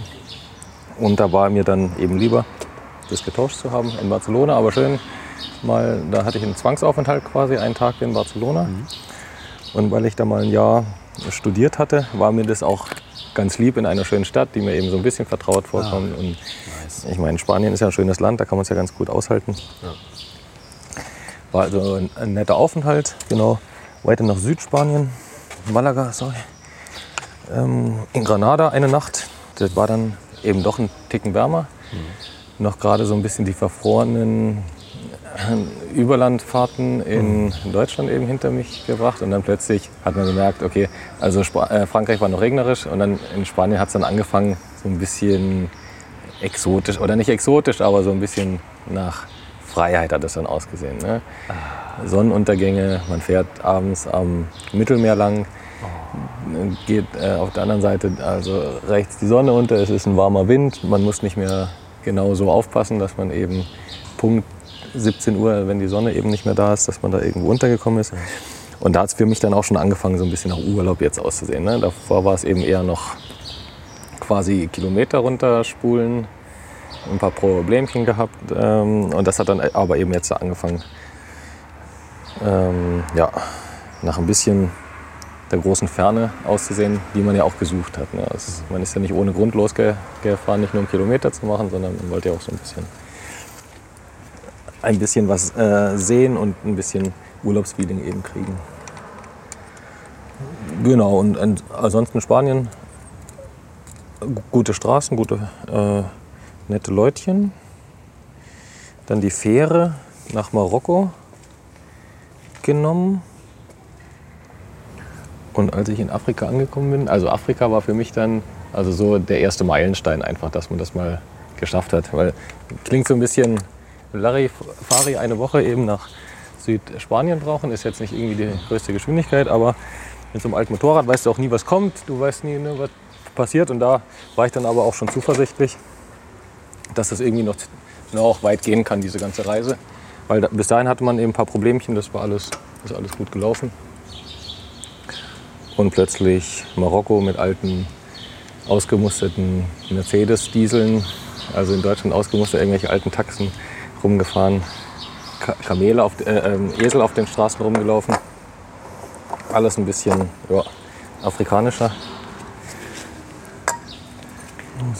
Wie ist das eigentlich ein Thema? Ich meine, du hast jetzt die EU verlassen, du bist jetzt da auf dem Weg nach Afrika. Du hast eine dicke Maschine dabei. Was musst du an der Grenze was beachten? Also ich weiß aus von dem, was ich mal früher gemacht habe, ähm, muss ich mal IT-Equipment so auch per Luftfracht irgendwo hinschicken und dann hast du halt Carnets, wie das so schön heißt, Ah, um halt, ne, du willst halt wieder beweisen dem, Gastland Ja. gegenüber, dass du nur temporär etwas einführst, um es wieder auszuführen und du hast natürlich keine Absicht, es zu verkaufen und hier irgendwelche Steuern natürlich zu hinterziehen, die du dann äh, nicht abdrückst. Wie sieht denn das aus, wenn du mit dem Fahrrad nach Marokko, ähm, Fahrrad sag ich schon, mit, mit, Motorrad? deinem Fahrrad nach Marokko einreist? Ja, die, hat, die hatten sich nicht groß ähm, dafür interessiert. Das war relativ problemlos. Man hat halt einen Reisepass gebraucht. Das wurde reingestempelt, das Motorrad, ähm, in den Reisepass. Und man musste eben nachher zeigen, dass man auch mit Motorrad wieder das Land verlässt, um eben, damit eben klar ist, dass man da das nicht verkauft hat. Ach, so einfach. Das war in Mar Marokko kein Problem. Das Einzige, oder vor der Reise habe ich mir auch meine Gedanken gemacht, ne, wie das mit dem Kfz oder Motorradeinfuhr, Ausfuhr ist. In Europa kein Problem, Marokko war recht einfach. Ein Problem, kann ich vielleicht mal vorwegnehmen, war Klar. eben in Senegal. Weil Senegal ist sehr restriktiv, was das angeht. Merkt man auch an den Autos, die da rumfahren. Man kommt nur mit einem Carnet, das was du gemeint hast. Ich wusste übrigens gar nicht, dass das auch für IT-Equipment Alles ja, also das war, kann ich kurz sagen, das war so ähm, IT-Kram für eine große, so eine Kongress, Kongressmesse. Hm. Da brauchten wir halt äh, 30 Computer und hier und da und dann Hm. waren das, ich glaube, waren das zwei Tonnen Luftfracht schon so und dann Mhm. Ging nach, äh, nach Dubai. Und da gibt's, es gibt da mehrere Möglichkeiten. Wir haben, aber Carnet ist so die älteste und ähm, wenn man nicht weiß, ob es da jetzt ein Spezialabkommen gibt, was es übrigens gab mit dem Land, da hat uns aber die, selbst die Spedition geraten, das ist so neu, die Grenzbeamten wissen es wahrscheinlich noch nicht mal, dass es Mhm. da ein anderes Abkommen jetzt gibt seit einem halben Jahr. Mhm. Macht das Kanä, Kanä geht immer. Und ähm, da gibt es sogar manchmal so Sachen, dass du Sicherheitskaution hinterlegst. Ja. Dass du sagst, okay, ich führe das hier ein, hier ist die Sicherheitskaution und nehme auch alles wieder mit. Ich verkaufe hier nichts. Mhm. Dann, dann kriege ich vielleicht auch die Kaution wieder. Ähm, ja, klar, Riesenthema, aber ich könnte die 30 Computer auch verkaufen. Ja. Das ist genau wie beim Auto. Ne? Oder für ein Motorrad hätte ich auch, weiß ich nicht, 3000 Dollar oder irgend sowas hinterlegen müssen. Irgendeine absurde Summe. Ja, du kommst ja auch nicht mehr da lang, ne? Das ist ja so behindert. Ja, und das, der, der Punkt ist ja vor allem, ich hatte ja genau vor, das Motorrad zu verkaufen. La, la, la. Und, genau. Und äh, ja, da hätte mir das hätte ich natürlich nicht viele Freude dr- dran gehabt für ein Carnet. Nur der Punkt ist, in Senegal, also alle Länder waren relativ unproblematisch, nur Senegal, da wusste ich, hatte ich auch vorher gelesen, man kommt nur mit einem Carnet in das Land rein.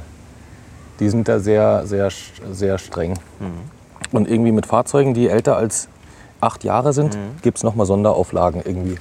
Die wollen eben nicht zum Schrottplatz Afrikas werden, dass da nur alte Schüsseln. Und jetzt war ich genau der Spezialexperte, der mit einem 25 Jahre alten Ding nach da unten fährt. Und ich weiß, Carnet kann ich nicht ähm, bekommen, macht für mich keinen Sinn. Ich will aber nach Gambia. So kann man vielleicht auch nochmal sagen, wieso genau Gambia? Weil es dort extrem liberal ist, was Kfz-Einfuhr und Ausfuhr äh, angeht. Da wird ein Auto genauso behandelt wie ein Fahrrad oder ein Buch. Da gibt es überhaupt keinen Unterschied.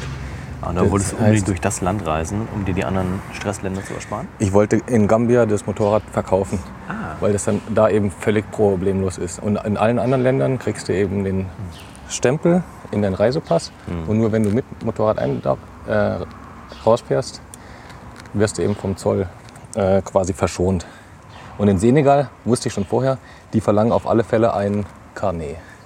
Und ich wusste, ich kriege kein Carnet, aber ich wusste, dass in Afrika, gerade an den Grenzen, ziemlich vieles auch so möglich ist. Ach was. Und das war dann so ein bisschen seltsam, eben vorher bei der Planung eben genau zu wissen, ja, auf legalem Weg geht das alles nicht, was du da machst. Aber es muss irgendwie auch so gehen. Wie auch immer. Ne? Das äh, war dann eben auch so ein bisschen das Ungewisse und man hat es ja die ganze Zeit auch im Hinterkopf gehabt. Ja, da kriegst du an der Grenze erstmal Probleme. Ne? Du weißt nicht, wie die da ticken. Und insofern war das einfach mal äh, in Marokko sehr schön, sich um überhaupt nichts kümmern zu müssen. Stempel rein, los geht's. Hättest du so ein Carnet an der Grenze bekommen zu Senegal oder muss man das aus Deutschland mitbringen? Ja, muss man aus Deutschland mitbringen. Muss man vorher, ich glaube, ADAC ist dafür zuständig. Die organisieren das. Und es hat mich nachher aber, ich glaube, 18 Euro Schmiergeld oder sowas gekostet. Im Pass. Äh, ja, so quasi auf die. Ja, ja. Und damit haben sie mich in Senegal haben sie mir dann so ein Transitvisum für sieben Tage ge gegeben. Nee, oder für drei Tage genau. Ich bin dann nach Dakar gefahren, habe es ja verlängern lassen. Und Berlin. Nice. genau, genau. Achso, im Übrigen, kannst du mal, kann du mal mein T-Shirt runterziehen, wenn du mal meinen, den Anhänger gerade mal rausholst? Ja? Kommt dir das äh, bekannt vor? Das ist ein ja, äh, total. Das ist so ein, ähm, so ein äh, Touareg. Touareg, so eine. Genau das Symbol der, der Paris-Dakar-Rallye. Oh, wo hast du das her? Von dort direkt? Das habe ich aus Senegal. Ich, ich habe das gesehen und habe gedacht, äh, Mensch, das ist Paris-Dakar ist für Anfänger. Berlin-Banjul sind noch mal ein paar tausend Kilometer oder tausend Kilometer mehr oder sowas. Und als Zeichen oder so als Andenken für meine Tour habe ich mir da quasi dieses Rallye, diesen Rallye-Anhänger da bei irgendeinem Senegalesen da gekauft. Und, ja, hat irgendwie ganz gut gepasst so zur Tour. Ja. Also du hast jetzt in Senegal so eine Art, also du Carnet bist verschont geblieben, durftest mit der Karre einreisen, kriegst sieben Tage Transit, was ja, auch wieder bedeutet, du musst die Karre aus Senegal wieder raus. Ja, ja, Brauchst aber nicht dieses Spezial-Carnet. genau, genau. Hier, Ich kenne das auch von den Carnets, wenn man das hier macht. Ähm, also so für das IT-Equipment damals hat es halt der, der Zoll gemacht. Und dann gibt es also x Möglichkeiten. Zum Glück hat es, haben das bei uns die super fitten Jungs im, im, im Lager gemacht. Ähm, da kannst du dann entweder wirklich mit, mit dem ganzen Kram, also wirklich, da packst du dir dann den LKW voll, fährst zum Zollhof, lässt das da alles begutachten. Das ist irgendwie eine Variante. Und die andere ist, du beantragst das und wenn die nicht kommen, manchmal kennst du diese Fahrzeuge vom Zoll, die auch von Berlin Ja. rumfahren, ja, das, das Ja. macht der Zoll hier. Ja, Ne? ja, Die fahren wirklich hin und wenn die halt, da gibt es eine Frist, und wenn die in dieser der Frist nicht kommen, ist es genehmigt so. Ja, Ja, ja. Äh, äh, klingt schräg. Ja. Super schräg, ja. Und Du musst aber, und das, jedes Bau, also jedes, wir hatten so Computermäuse dabei. Weißt du, jede, jede Maus hat einen, eine Seriennummer. Ja, Die darfst du schön rausschreiben ins Kanä. Das sind dann x Seiten an Seiten an Seiten. Da kriegst du so Excel-Tabellen von deinem Spediteur. Wir hatten, wenn du Glück hast, ist ein guter Spediteur, der gibt dir so Excel-Tabellen. Musst du halt irgendwie selber ausfüllen, weil der kann halt die, der kennt deine Seriennummer nicht. Wickelt aber vielleicht für dich dann die anderen Sachen ab. Ja, nee, kein, macht keinen Spaß. Ist ja, ja, Also halt Papierkram, so, da muss man schon ein bisschen. Genau. Ja. Und dann hängt dein Kram da auch im Zoll und dann da, da merkt man auch mal EU, wie toll ist das denn, ja? Gleiches mit der Türkei, da hatten wir ein, ein Event in der Türkei und dann fällt dir und dem Kunden halt auch auf, äh, wait a minute, ist nicht EU, ja? Ähm, da ist das Equipment einfach mal vier Wochen unterwegs, ja? also zwei Wochen hin, hängt in einem Zoll, äh, fährt auch hier mit LKW hin. Ähm, dann brauchst du es eine Woche und dann brauchst du mal so zwei, drei Wochen zurück und so. Ne? Nur, also, ja. Für, für kurzfristigen ein paar Tage Einsatz. Action. Ja, ja. Und wenn du das Equipment halt brauchst oder für- weiter vermieten willst, benutzen willst, Mhm. wird das auch wieder schwierig. Vielleicht hättet ihr auch mal den einen oder anderen Schein irgendwo in die eine oder andere Seite legen sollen. Ich weiß gar nicht, wir haben das dann alles im Spediteur gegeben, DHL, Mhm. glaube ich war das. Die haben das dann, ich glaube, die haben nicht, es gibt ähm, spezielle, also bei den großen Spediteuren gibt es welche, die haben sich aufs Messegeschäft spezialisiert, Messe und Kongresse, die halt nur weltweit unterwegs sind. Mhm. Das waren immer die gleichen. Ne? Da hast du wirklich in, wo war denn das eigentlich? Genau, da habe ich in, in, in Prag den Typen von DHL, der das da alles geleitet hat, exklusiv, den, den siehst du dann in Istanbul wieder. So, weil er auch da DHL hat den Auftrag bekommen und dann Ja. leitet er da auch wieder die ganze Abwicklung. Weil ja auch die Aussteller, die da kommen, die wollen ja dann auch ihren Kram haben. Ja, Ja, hier, wir haben ja Messematerial bestellt und so. Oder Das war alles für Messen. ja, genau. Also, die großen Kongresse, das waren Medizinkongresse, die haben dann immer noch die Messestände, wo die medizinischen Firmen und Pharma halt so, wo die sich alle dann vorstellen. Und die, da kommt halt auch diese Marketing- und Eventplanungsbehörde da, die die Abteilung, was die haben, und die schicken ihren Kram dann auch mit dem Official Freight Forwarder, nennt sich das. Und, und äh, schicken das dann. Die, die kümmern sich dann sagen für alle, nicht, dass da 50 Spediteure aufschlagen und, und das. Zeug hin, Ja, sondern ja. das läuft dann bitte alles im einen. Und die haben dann das Sagen in dem Haus. Dann musst du da deinen Kram dann holen. Ja, nee, war sehr spannend. Ja, kann ich Spaß, auch- Spaß auch- gemacht. Ja. Schön. Schöner, schöner Job. Ja, cool. Also du hattest jetzt deinen Transit. Das war also Hallo. hier- Du hattest jetzt deinen, deinen Transit-Eintrag bekommen, sieben Tage Senegal, musstest halt durchheizen, musstest trotzdem was bezahlen? Ja, das war. Also Senegal war ja quasi dann schon der zweite oder der dritte Teil der Reise. Ne? Wenn man sagt, so Marokko war relativ problemlos. Das ist ja noch ein, eines der fortschrittlichsten oder am weitest entwickelsten Länder dort. Habe ich erst nachher so wirklich zu schätzen gewusst. Ja, man, man ist ja durch die Gegend gefahren und hat schon gedacht, okay, jetzt merkst du, dass hier Europa hast du hinter dich gelassen. Irgendwelche Esel auf den Straßen, irgendwelche Viecher auf den Straßen, Hallo. irgendwelche, irgendwelche, irgendwelche LKWs, die mitten auf der Autobahn oder wie auch immer das genannt werden wollte, da eben wenden. Ne? Da hat man eben schon gemerkt, okay, jetzt wird es langsam so ein bisschen, so ein bisschen bunter. Wollte ich mir, bin ich an Casablanca vorbeigekommen. Habe ich gedacht, ach komm, das, ist, das klingt so gut, so eine schöne, ne? irgendwie, keine Ahnung, wegen dem Film halt. Wollte ich irgendwie auch mal bleiben, weil ich mir gedacht habe, naja, schaust du dir irgendwie mal die romantische Innenstadt oder sonst irgendwas an oder keine Ahnung, so malerisch. Und ja, Pusteblume, glaube ich, sagte man. Eine hässliche Industriestadt, wo überhaupt nichts Schönes dran ist, bis auf diesen, bis auf diesen Namen. Und die Tatsache, dass ich einen Dreivierteltag verloren habe, weil ich äh, in diese Stadt reingefahren bin und mir, das da, und mir da etwas Schönes anschauen wollte. Aber dann habe ich gemerkt, okay, das ist einfach keine Sightseeing-Tour. Du hast keine Ahnung, wo du dahin oder was du da genau suchst. Also bl- bleib mal bei, deiner, bei dem, was du eigentlich machen willst, nach Banjul, Gambia fahren, um das Auto da und das Motorrad da eben zu verkaufen. Ja, und dann, da hatte ich mich dann eben auch davor schon, aber spätestens seit Casablanca einfach auch so ein bisschen wie so ein LKW-Fahrer gefühlt, der eben als Mission hat, jeden Tag so und so viel Kilometer, so und so viel Kilometer zu machen und ähm, ja, Sightseeing irgendwann andermal. Ja, nee, das war Mar Marokko ganz schick. Westsahara ist ja der südliche Teil von Marokko, wo es auch Unabhängigkeitsbestrebungen gibt. Und ähm, Poly, heißen die? Polisario heißen die. So eine Gruppe, die eben sich unabhängig machen will von Marokko. Und Marokko hat es aber eben quasi annektiert irgendwann mal, ich weiß nicht, vor 60 Jahren oder sowas. Und da wurde einem eben gesagt, dass man da ein bisschen aufpassen sollte, weil das letztendlich halt ein gewisses Entführungsrisiko beinhaltet, das auch für auf dem Amt, äh, auf der Seite hier vom Auswärtigen Amt stand eben auch Reisewarnung für mhm. genau diese Region. Aber wenn man eben mal da gewesen ist und auch ein paar Leute, auch ein paar Europäer eben von dort gesprochen hat, hat man eben gemerkt, alles halb so, alles halb so schlimm. Da ist irgendwie seit zehn Jahren nichts mehr passiert und darf man alles vielleicht nicht ganz so auf die Goldwaage gelegen, was da auf dem, beim Auswärtigen Amt auf der Seite steht an Warnungen. So, wir fummeln jetzt hier immer noch den neuen Vergaser rein. Du hast jetzt gerade das eine Teil abgeschraubt, damit es auch besser reingeht, ne? Die, den, genau. Die, wie heißt das nochmal? die Vergaserflanschdichtung. ja.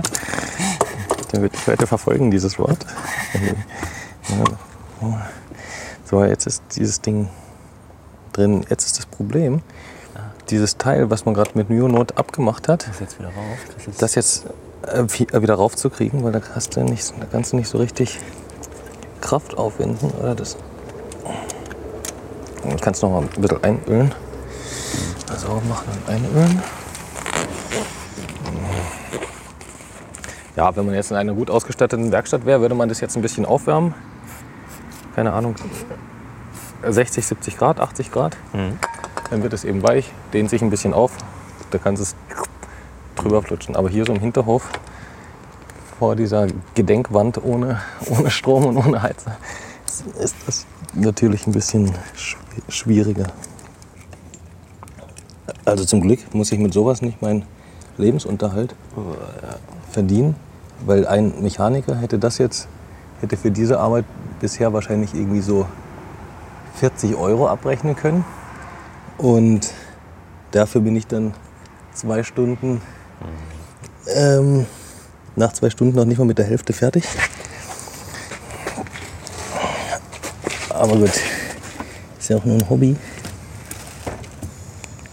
Ja, aber immerhin, ne, wie du vorhin meintest, ohne die Schrauberkenntnisse würdest du auf die Tour gar nicht fahren. Hätte man sich jetzt nicht auch bei ich sag mal, so einem schrauberfreundlichen Motorrad, das ist es ja schon, ne? die alten mhm. Sachen, da kommst du überall mhm. noch gut ran, kann man sich da unterwegs nicht auf, auf Automechaniker und Co. verlassen. Ich meine, die haben doch alle wahrscheinlich äh, irgendwie so genug Ahnung, wenn du denen da was zeigst, was da kaputt ist, ja. dass die das hinkriegen. Ja, wenn man gerade unterwegs. Hast du da noch mal Hilfe gebraucht? Wenn man gerade in irgendeiner Ecke ist, wo man eben, äh, wo ein Mechaniker in der Nähe ist, ja, mhm. schön, ne, den kann man dann auch fragen. Allerdings kann es jetzt auch sein, dass du irgendwo mitten in der Pampa, irgendwo in der Westsahara, wo 100 Kilometer weiter keine Ortschaft kommt, mhm. dass du da mit irgendeinem Problem liegen bleibst. Und da kannst du niemanden fragen dann. Ne? Dann mhm. bist du eben darauf angewiesen, was du eben selber kannst. Beziehungsweise bist du weit weg von, von jeder Hilfe. Hat die auch einmal Benzin verloren in der Wüste. War der genau Benzin. Da, wo die Tankstellen immer so oft stehen. Ne? ja, ja, ja. Das war undicht, also jetzt nicht dramatisch, aber ich habe schon gewusst, ähm, es kann eben immer schlimmer werden und du fährst natürlich auch nicht entspannt. Aber wenn du weißt, du verlierst jetzt laufend ben Benzin. Und da hatte ich das Ding abgedichtet an diesen, diesen Hahn. Das hat auch ganz gut funktioniert. Wo ich dann irgendwie einen Tag später, war ganz lustig, bin ich in durch die Wüste. Hallo. Hallo. In, das war genau nach der Westsahara, in Mauretanien war das, der längste Abschnitt ohne Tankstelle, wo ich vorher schon im Internet gelesen hatte. Da haben sich die Wüstensöhne schon darauf eingerichtet, dass irgendwelche Autofahrer oder Motorradfahrer eben vorbeikommen. Haben da ihre ihre schönen Zelte, die schneeweißen schönen Zelte aufgebaut. Und wenn eben da einer ankam, ist selten genug passiert auf der Strecke, haben sie schon gehofft, dass irgendeiner Benzin braucht.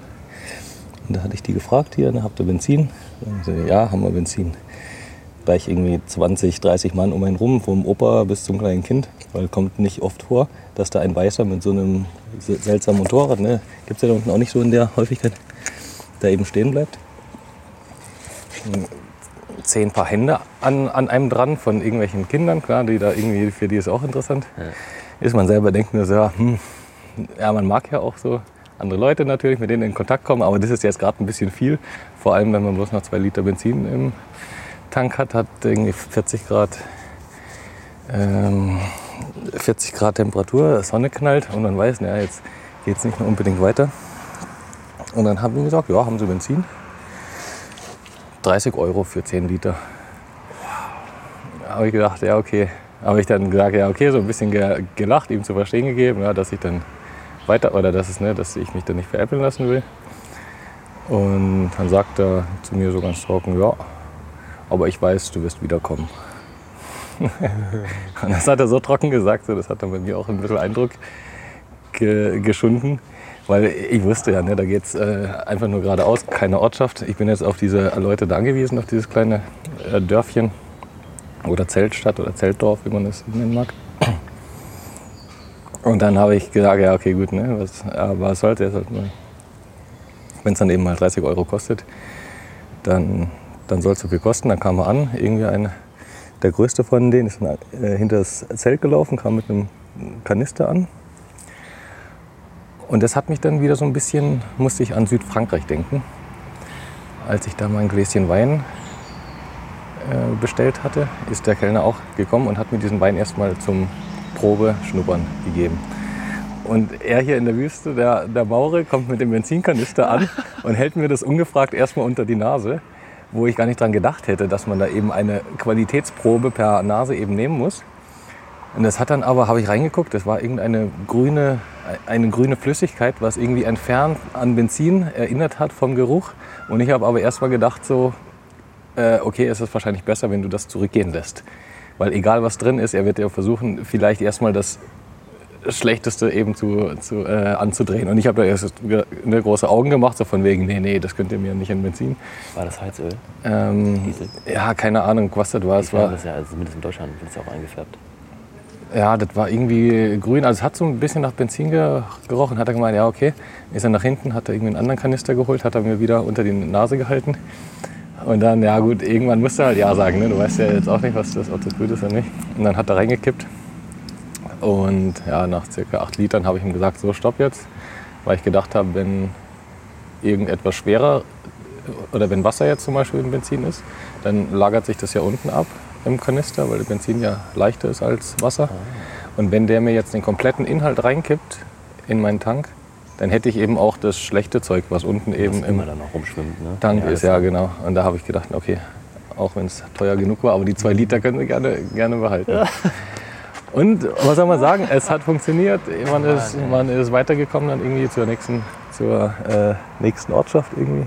Schön. Und hat, hat funktioniert. Die Leute hatten hatten ihr Geschäft gemacht und ich hatte meine, mein, äh, meine 10 Liter für 30 Euro grünes Wüstenbenzin.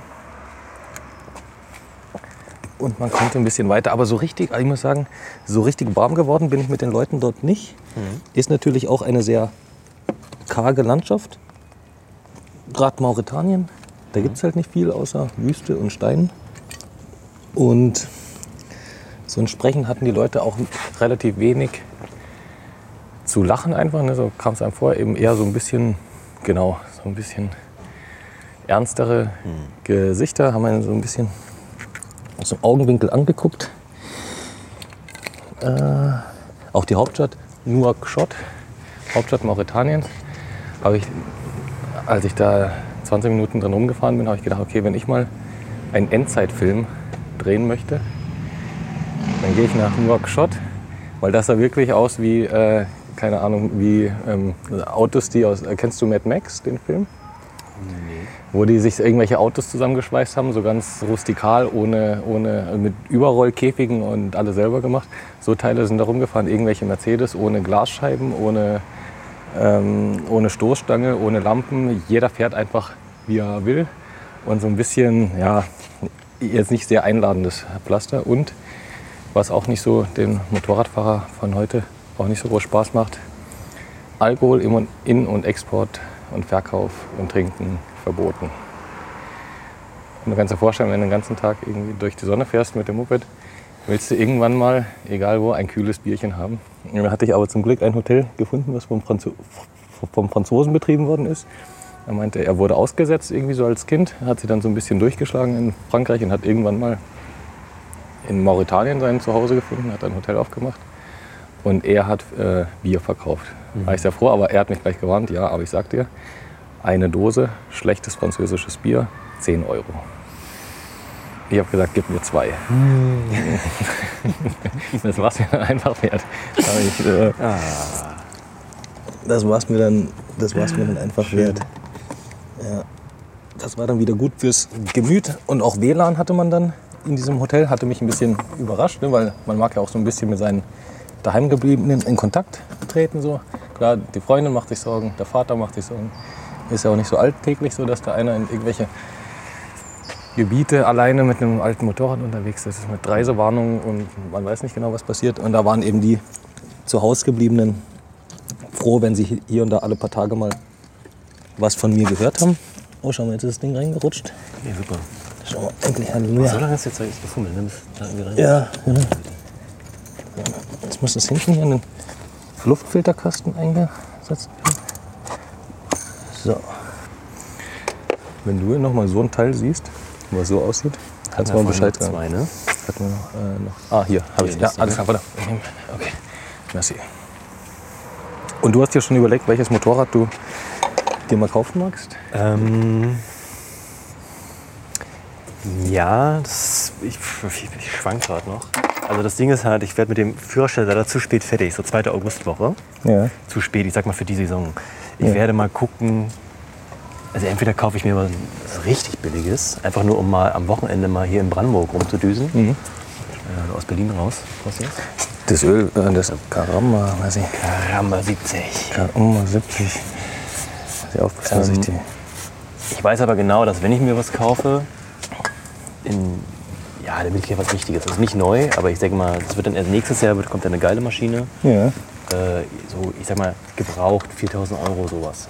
Mhm. Dem. Und ja. dann bin ich, ähm, also momentan, ich denke, es wird halt eine Reise-Enduro, weil ich will halt nicht in der Stadt rumfahren. Ja. Ähm, ich bin ganz froh, dass ich alles viel mit dem Fahrrad mache nachher. Ja. Daher werde ich noch dick, ja, wenn, wenn du jetzt irgendwie auch nur noch Motorrad fährst. Ja. Ähm, genau, also eine Reise-Enduro, ich gucke mir halt die alten Transalps an, aber das, also die mhm. Hondas, würde ich mir dann wahrscheinlich nicht kaufen, weil für 4000 da kriegst du ja auch schon irgendwie, ja, wohl, da kriegst du ja schon die ersten Bikes mit ABS. So ja.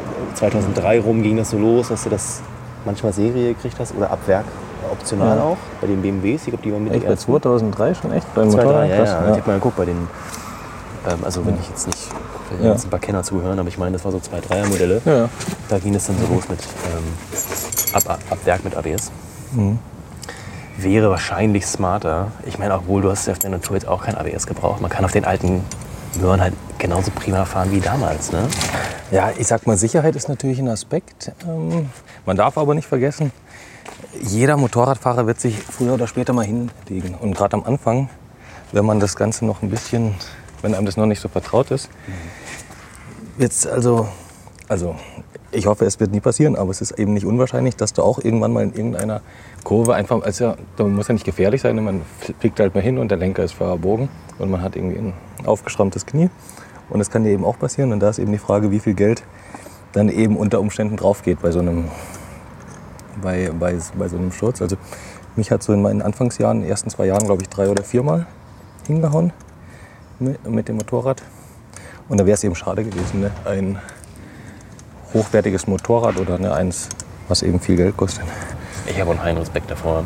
Hm. Also ich muss da nicht gleich heizen. Das hat auch der Fahrlehrer zu mir gesagt. Ich meine, äh, gut, ich bin jetzt hier mit 31 äh, nicht gerade der jüngste Fahranfänger. Also klar, im Motorrad hast du alle Altersgruppen, die da anfangen, mhm. aber halt hm. auch viele 18-Jährige. Mhm. Und dann sieht der, was ist, merkt er, sagt er auch einem gleich, ja, hm, ich sehe schon, du fährst vernünftig. So, mhm. andere, andere sind da gleich aggressiver schon dabei und wollen und dann können wir endlich auf Autobahn. ja. ja, ja. Aber man muss ja als Motorradfahrer nicht unbedingt auch aggressiv an. Klar, ne, dann ist die Wahrscheinlichkeit besonders hoch. Aber also ich habe mal mit 19 mein Motorrad damals an einen 18-jährigen Kumpel mhm. verliehen, der gerade einen Führerschein neu gemacht hatte. Oh shit. Ja, ja, ja genau. Die, die Story hast du schon mal erzählt. Und in der Stadt irgendwie auf den Gehweg gefahren oder irgendwie von der Straße abgekommen und ähm, umgekommen halt bei dem Unfall mit Tempo 50 und der war ein vernünftiger, kein Raser mit einem geliehenen Motorrad, aber es kann halt irgendwie echt schnell äh, passieren. Ne? Insofern. Schon wieder weggerutscht. Ja, ich bin halt irgendwie. Soll ich da was halten? Oder hilft das was? Ja, das ist hier für meine zwei Fingerchen schon eng genug.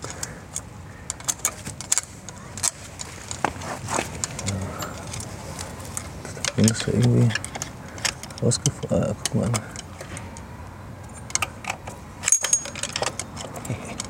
Kommst du da ran? Ah, sehr gut. Merci. Vi- Vielleicht machen wir. Ah ja, genau. Da das runter. Ja. Ist da unten irgendwo ein Loch? Man muss es reinstecken, man sieht es auch nicht genau. Willst du erst in dieses vom Motor rein oder gleich? Ah ja, genau da. Ja, unten Ja, ist so. so ein Schlitz. Und hast du so ein bisschen Schrauberaffinität? oder bin nicht irgendwie der- Motorrad oder Nee, Handwerk nicht, oder Auto? Nicht, nee, Ich bin nicht so der handwerkliche Typ. Okay. Kannst du mir geben, die andere Post. Ja, oder ich muss die mal. Bremsenreiniger. Ja, deswegen ist es für mich jetzt auch ganz, ganz spannend, dass man dann so vielleicht noch mitnehmen kann und lernen kann, und was so schief gehen kann. Ja, ja. Und Bauteile und so. Oh. Was war das für ein schönes Spray? Ähm, Bremsenreiniger, weil die ist mir gerade runtergefallen, die verölte Schraube. Du hier noch die, die Unterlegscheibe? Ähm, da braucht man keine. Gut. Ja. Und nicht, dass da eben Schmutz im Gewindegang ist. Deswegen mal kurz abgesprüht. Ich habe den blöden Vergaser schon dreimal gewechselt oder insgesamt vier oder fünfmal Wieso? draußen gehabt und jedes Mal ist das so eine? Formelei. Ja, genau. Ah, genau. Uah, Oh Gott. Oh. Hast du es gesehen? Nee. Das Hast du einen Schock Viech? bekommen? Nee, aber das Viech ist da. Boah, was, nee, was war das denn? Krass, ey, das hatte ich jetzt auch noch nicht. Da war irgendwie so eine, so eine riesige Motte, Die kam da raus? die da unten rausgekrochen ist. Ja, die haben wir jetzt. Die habe ich nicht gesehen. Ja, krass. Aus dem Motorblock kam dir gerade eine Motte entgegen. Ja, ja, ja, da irgendwie zwischen diesen Ölleitungen oder so. Aber so, aber so ein Oschi. So ein 5 cm Ding. Ich dachte, du hast gerade irgendwie einen einen Schlag bekommen. Ja, nee, nee. so. Ja, okay. Hatte jetzt auch noch nicht, dass, dass ich da angefallen werde. Die ist nämlich gerade äh, in meine Richtung geflogen. Okay, gut. Kurze, kurze Aufregung. Kann auch, mal, kann auch mal passieren. Nee, hab ich nicht gesehen. So ein Ding.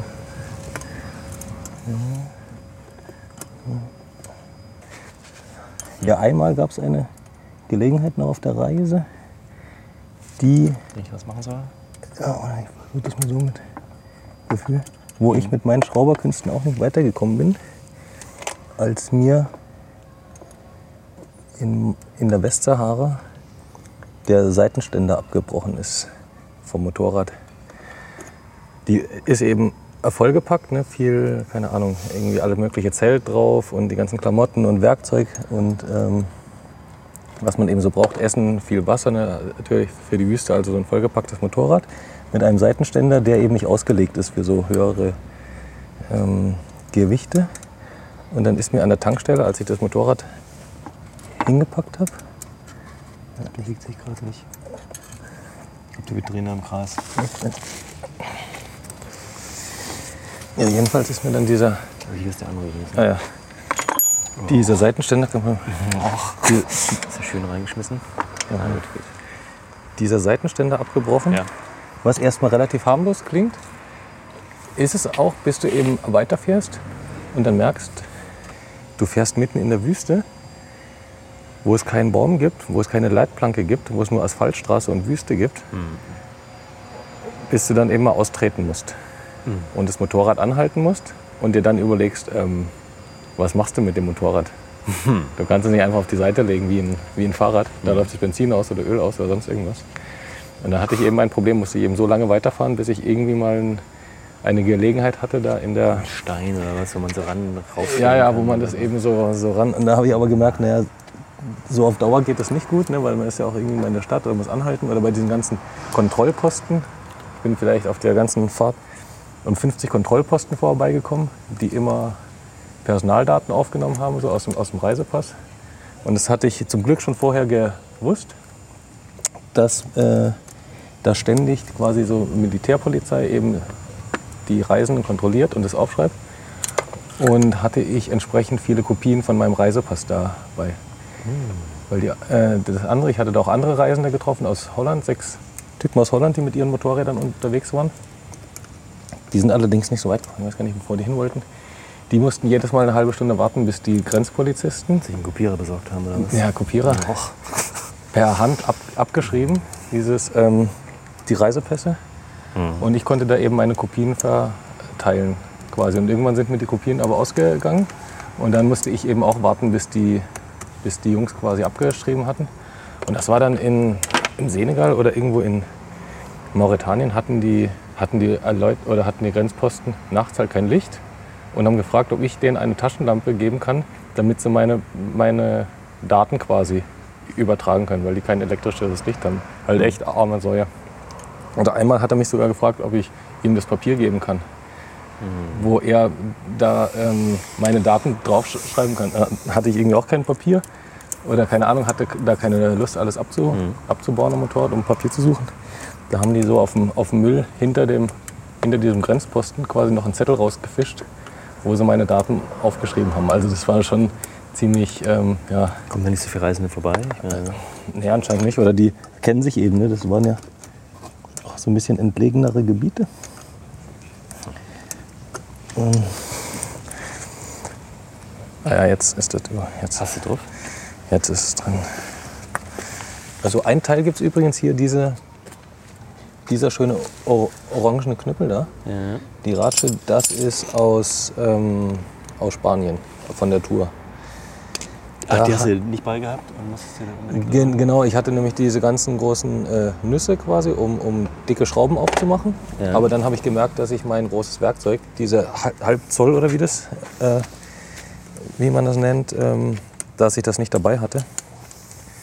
Und seitdem ist es mein, ist es mein Andenken. Wie du jetzt die. Liste dabei, aber nicht, nicht so eine Ratsche, das habe ich jetzt nicht verstanden. Ja, ja, richtig. Also wie, man denkt, man ist sehr gut vorbereitet. Ne? Man macht sich ja vorher auch lange Gedanken, was, was brauchst du für die Tour, was ist, was ist wichtig, was ist nicht wichtig, was ist nett zu haben, aber eigentlich zu, zu schwer.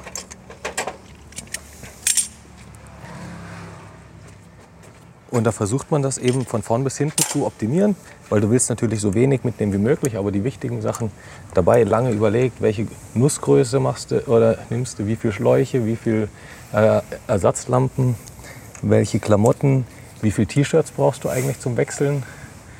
Die Lösung für mich war drei. Drei T-Shirts habe ich gebraucht, so, weil ab und zu kannst du eben mal wechseln oder waschen oder eben dann eben wieder trocknen. Und ähm, welche Medikamente, was braucht man alles so? Heuschnupfen, ne, so ein bisschen Heuschnupfenzeugs hatte ich dabei. Eine Aspirin, weil man weiß ja nicht genau, was auf dem Weg so kommen sollte. Und dann hatte ich mir auch an das, das Szenario eben vorgestellt, was passiert denn im schlimmsten Fall.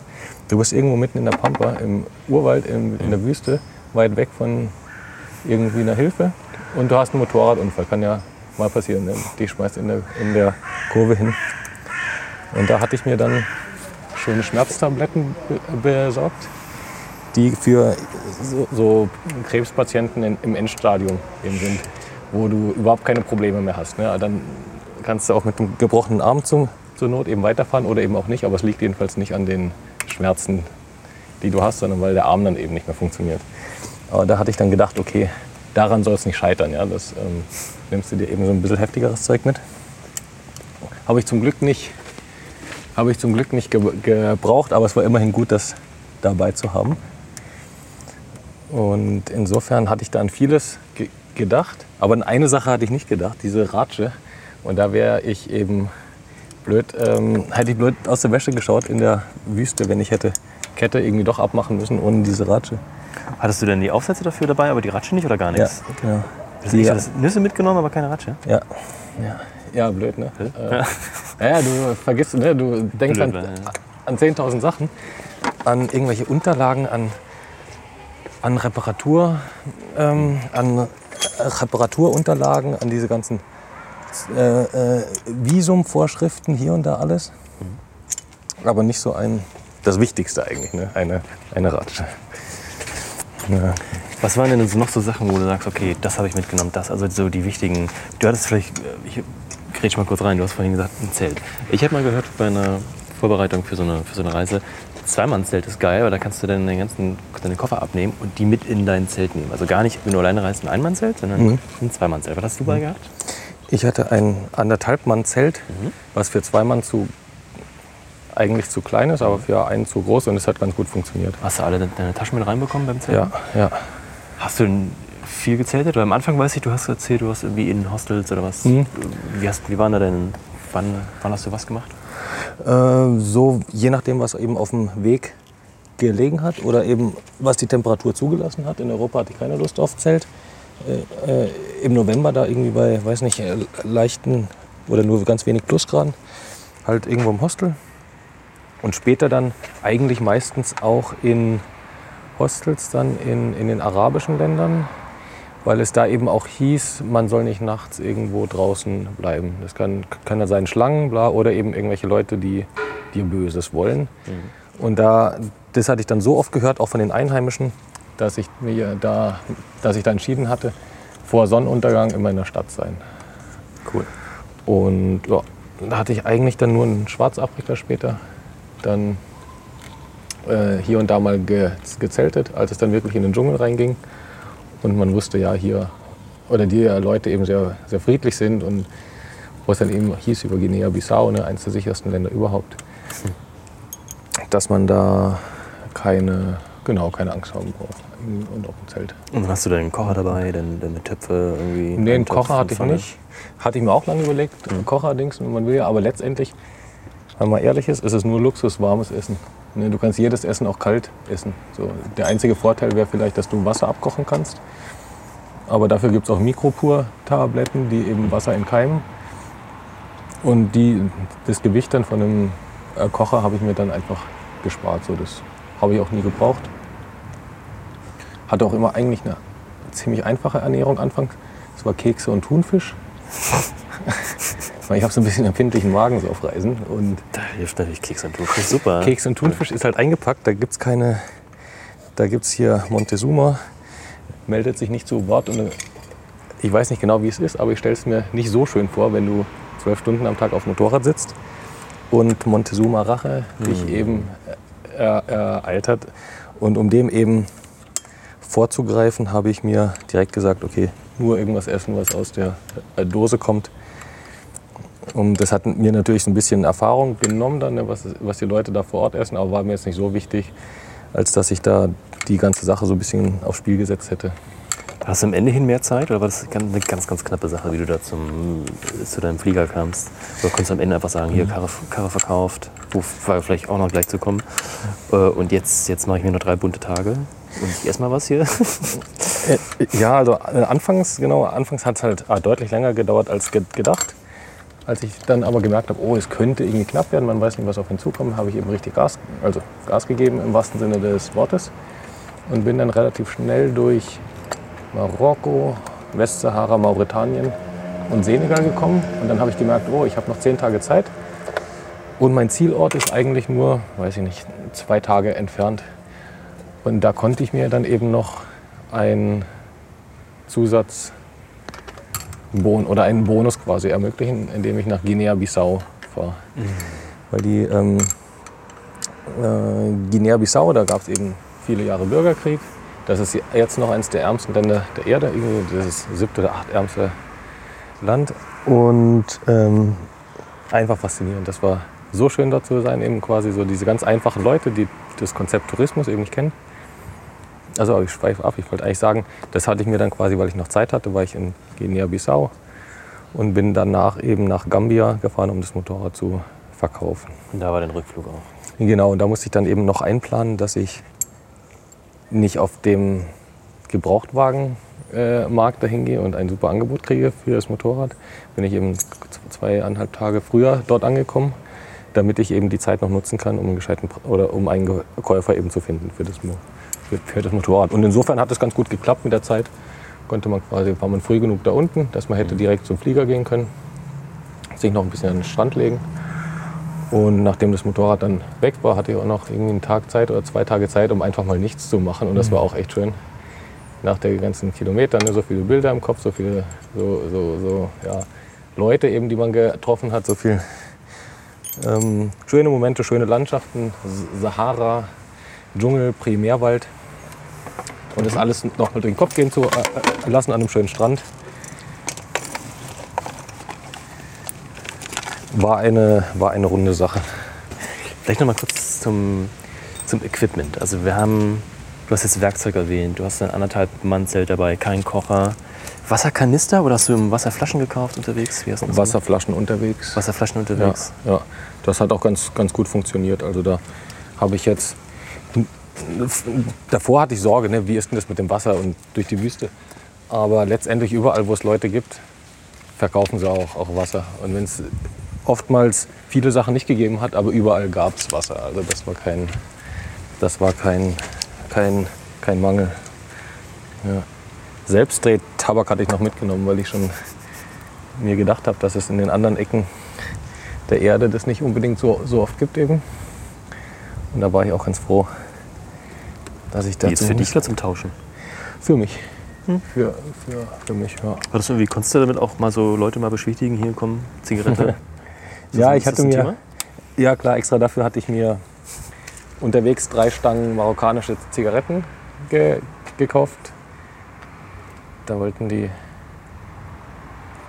Oh, was ist das? Hatten die mir empfohlen. In Marokko hatte ich, ich weiß gar nicht wo, in Marrakesch, glaube ich, bin ich durch Zufall mit einem älteren Mann im schwarzen Gewand ins Gespräch gekommen. Ich weiß gar nicht mehr wieso, ich glaube, ich hatte den nach dem Weg gefragt. Und dann hat sich herausgestellt, dass der eben Deutsch konnte. Und auch zehn Jahre in Hamburg oder so gewohnt hat. Und dann hat er mir gleich zu verstehen gegeben, dass ich einfach mal hinter ihm herfahren soll. Er war da mit seinem kleinen Mofa unterwegs. Und dann bin ich mit ihm mitgefahren. Und das war äh, sehr cool, weil er wollte mich dann direkt zu sich eben zum Tee einladen mhm. und mir ein bisschen was erzählen über Mauretanien, weil er da eben auch lange gelebt hatte. Musste ich leider ausschlagen, weil ich war ja, wie gesagt, eben eher auf Eile äh, äh, oder eher genau unter Eile. Und was ich aber mitgenommen hatte, war Maurit, also so wie er es ausgedrückt hatte, Mauretanien ist kein gutes Land. Das hat er mir so gesagt. Und wenn du weiterkommen willst an der Grenze, brauchst du unbedingt Zigaretten. So, und dann hat er mich auch geschäftstüchtig, wie er ist, gleich zum, zu seinem Bruder in den, in den quasi Spätkauf oder Kiosk da, äh, gelotst. Und das klang aber alles ganz nett, was er da gesagt hat. Das hatte ich dem jetzt auch, auch abgenommen, dass er es wirklich so gemeint hat. Und dann war ich vollgepackt mit Zigaretten, die dann auch hier und da ihr, ihr Gutes gebracht haben am Grenzübergang. Machen sich ja die Zöllner auch so ein bisschen einen Spaß draus die Leute ein bisschen zappeln zu lassen, ne? mal gucken, so, was da eben noch abfällt. Und da hat es auf, auf alle Fälle gut funktioniert. Und dann gab es für die erste Grenze gleich eine ganze Stange oder ging es so schachtelweise raus? Äh, schachtelweise raus, ja, ja. Man will ja auch nicht die Preise für die nächsten Reisenden verderben. Sehr gut, danke. danke. Und die, genau, das alles zu teuer machen. Und äh, ja, war ich ganz froh, dass ich die dabei habe. Nur ich habe zu viel gekauft und ich musste die nachher alle in Berlin aufrauchen.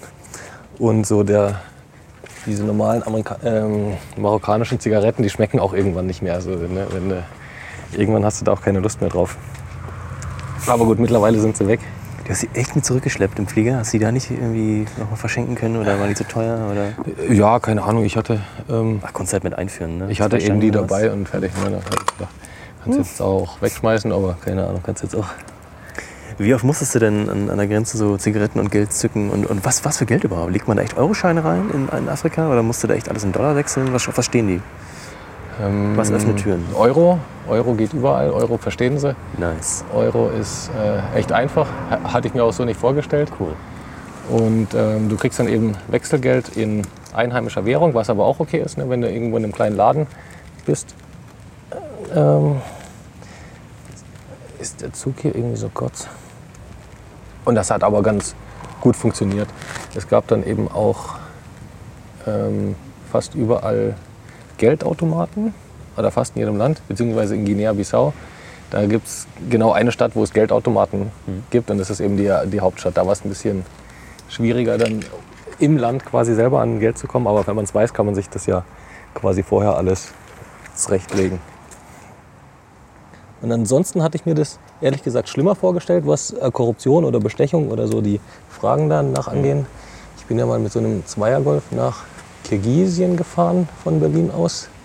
Wann war das? Das war Welches vor vier Jahren oder sowas. Ein kleines Land zwischen 2010. China, genau, und Kasachstan. Und da hatten wir, also gerade in der Ukraine, ja die wildesten äh, Dinge er- erlebt, was Korruption und Grenzpolizei und sowas angeht.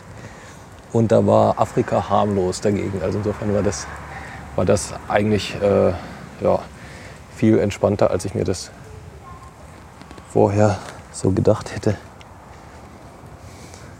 So, ich versuche jetzt hier den Choke-Zug dran zu machen.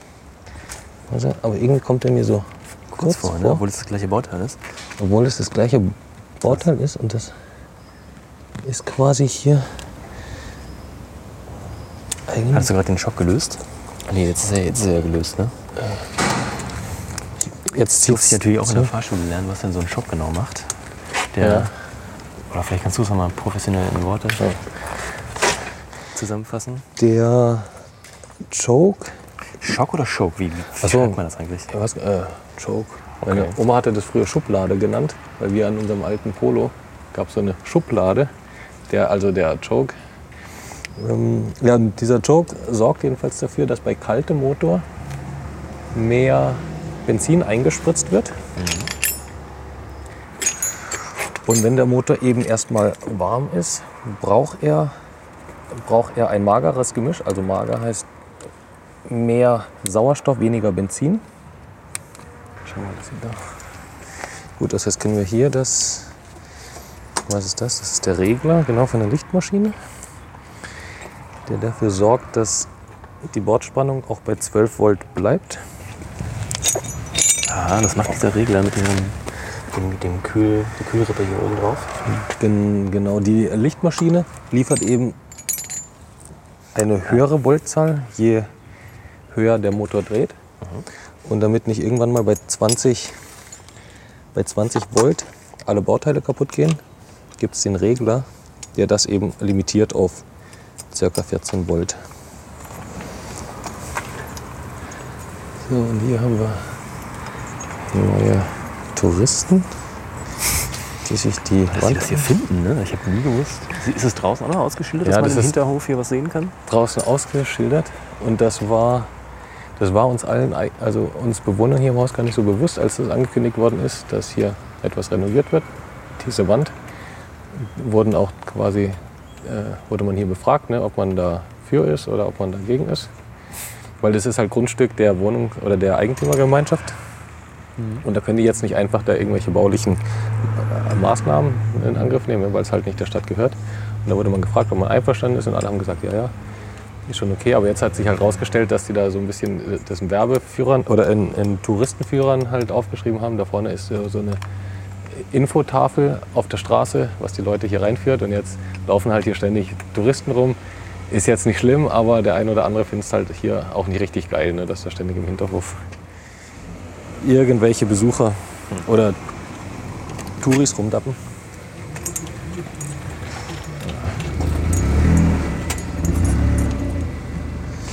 So, also die meiste Arbeit haben wir jetzt hier vollbracht. Hallöchen. Na, wie geht's? Gut, gut. Wie war Tischtennis?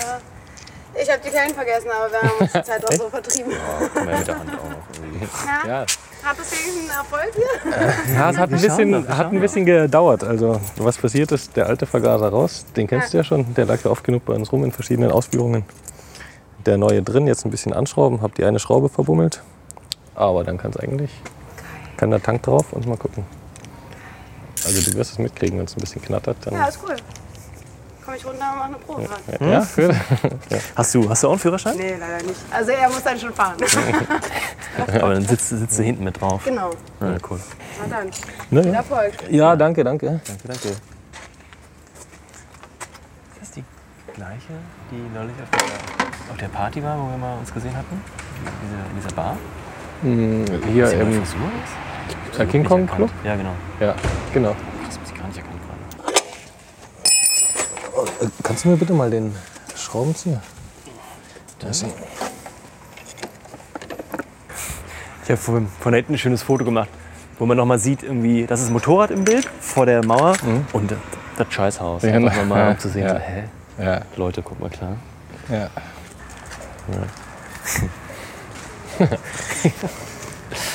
Aber was ich ganz geil fand bei dieser Reise, war einfach diese Erkenntnis, je ärmer die Länder, desto angenehmer die Leute dann.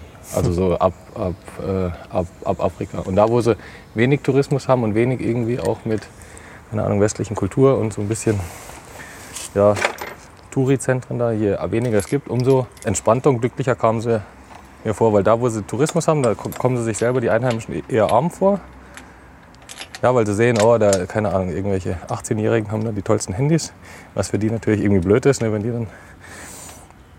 Und je, je weiter weg vom Schuss und je einfacher das, das Leben, desto, desto, desto, desto glücklicher waren die. Und da muss ich sagen, habe ich mir echt, das hat lange angehalten. Das hat zwei Monate angehalten, wo ich, als, als ich frisch wieder hier, hierher gekommen bin, nach Berlin, da war ich so, so entspannt.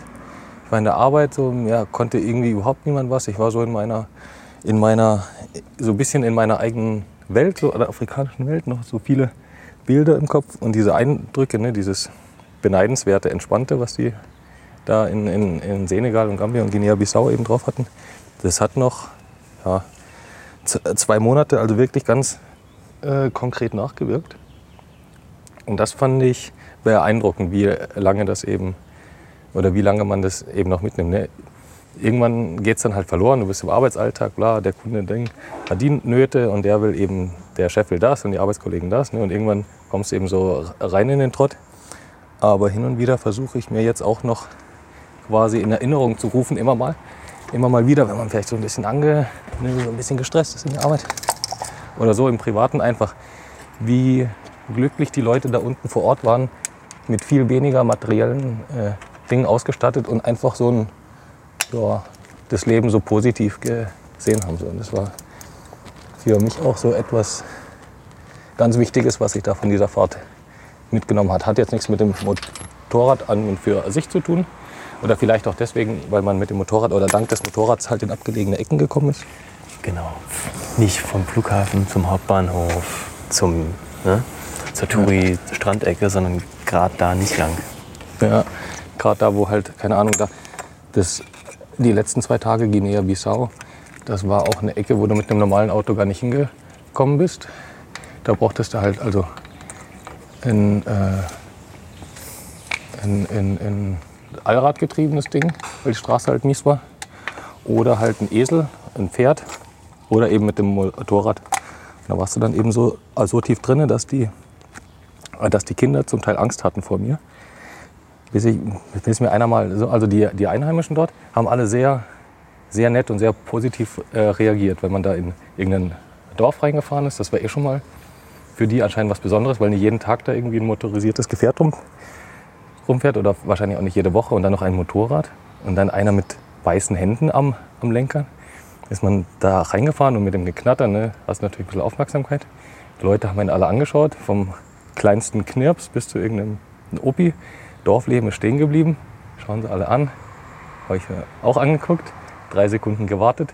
Dann so die Hand zum Gruß gehoben und mit dem Helm und mit dem Kopf so ein bisschen ge genickt. Und das war dann so ein schönes, also es hatte ich so oft so ein schönes, ähm, ja, so eine schöne Reaktion darauf, dass dann eben jeder von denen, die eben da rumstanden, alle ihre, alle so eine Hand gehoben haben, auch so, genau wie ich, und dann so ihr strahlend weißes äh, Lachen dann eben gezeigt haben. Dann haben sie gemerkt, okay, da ist einer, der, keine Ahnung, der ist jetzt hier einfach nur, bringt nichts Böses, macht was Nettes und dann so viel Herzlichkeit, was man da eben hatte. Und dann hat sich dann irgendeiner von den Ältesten meistens dann irgendwie mal aufgemacht, ist dann eben zu mir hingekommen und hat mich eben gefragt, ne, was ich bin oder was ich mache. Die häufigste Frage war dann, immer hatte ich am Anfang nicht verstanden, wie, wieso war, für wen ich arbeite. Und nach einer Zeit kam es mir dann, naja, die meisten Touris oder die meisten Weißen, die sie eben sehen, arbeiten für, oder ja, die meisten Weißen, die sie sehen, arbeiten halt entweder für Caritas oder für amerikanische Hilfsorganisationen. Und dieses Konzept Tourismus hatten die gar nicht so, hatten sie gar nicht so gegenwärtig. Und deswegen war die Frage erstmal, was arbeitest du? Da musste ich erstmal sagen, nee, nee, ich arbeite nicht. Ich fahre hier einfach so durch die Gegend.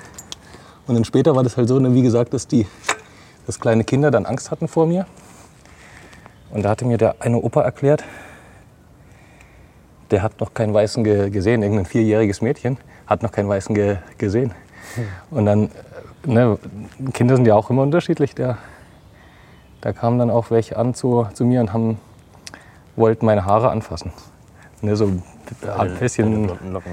ja genau, irgendwie so lockenblond, haben, haben dann so an, meiner, an meinem Arm ge gestreichelt. So. Der eine hat auch gerochen, an meinem Arm geroch- gerochen. Ne? Das war für, für die einfach super interessant, mal einen, einen, einen Weißen eben zu, zu sehen. Da hatte ich auch ein Video gemacht mit der Kamera, wie die Jungs da um mich äh, rumturnen.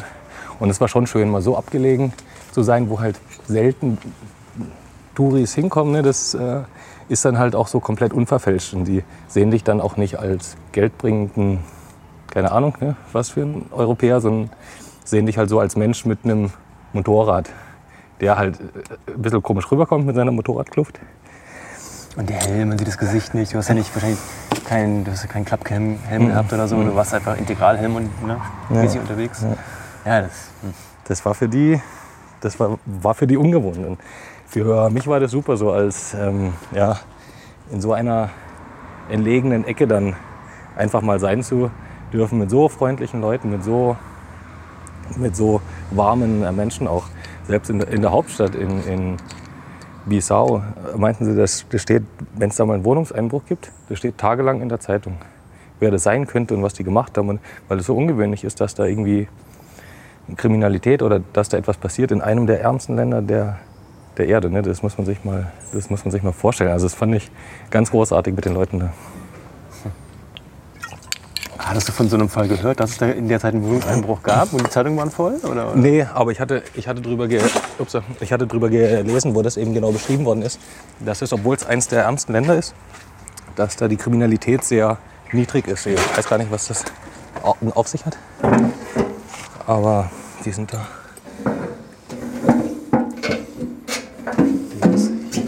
Schau mal, Ist gut. wie der reinflutscht hier mit Erfahrung. Nice, ja.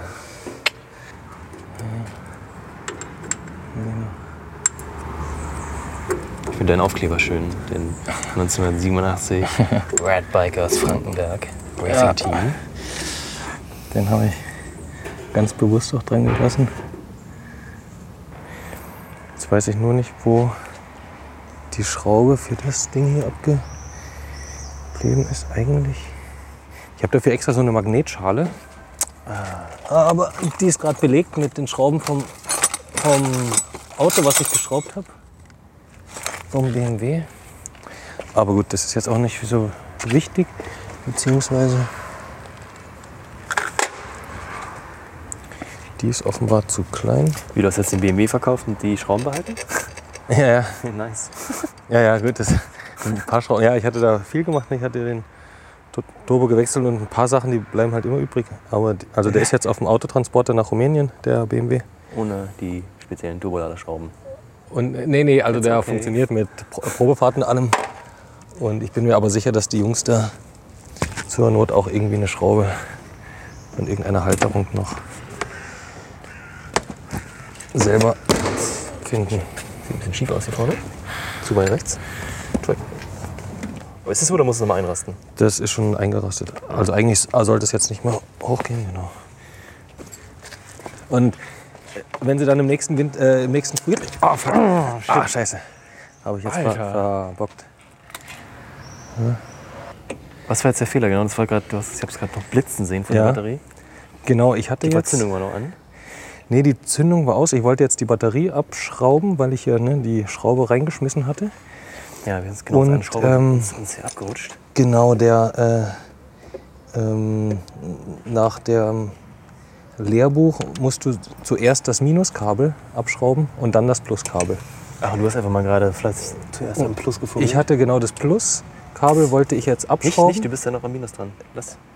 Ja, ja, so. gut. Ja. Genau, ja. Und bin dann mit dem Schraubenschlüssel quasi vom Pluskabel an den Rahmen gekommen. Und der Rahmen führt ja Minus. Und darum gab es jetzt mal äh, den, den Funken. Also wenn das jetzt länger dran geblieben wäre, so, dann hätte es halt einen Kurzschluss gegeben, ne? hätte jetzt die Batterie dann Schaden nehmen können. Mit einer Autobatterie, da soll man das angeblich auch an die Karosserie anschweißen können, den Schraubenschlüssel. Das ist schon Leuten passiert, dass sie dann vom Plus direkt auf eine, auf eine Masse gedreht und dann war halt so ein starker Strom, so dass das Ding, ähm, wenn es eine ordentliche Batterie ist, dass du da, dass Dass du da die- schweißen kannst mit der Energie. Jetzt nicht schon wieder beide anfassen mit den Händen.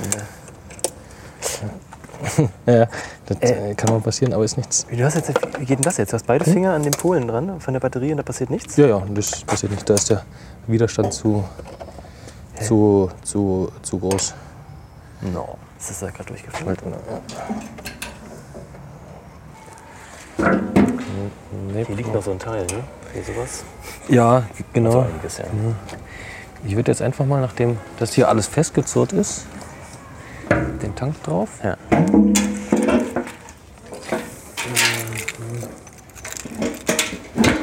Tank drauf.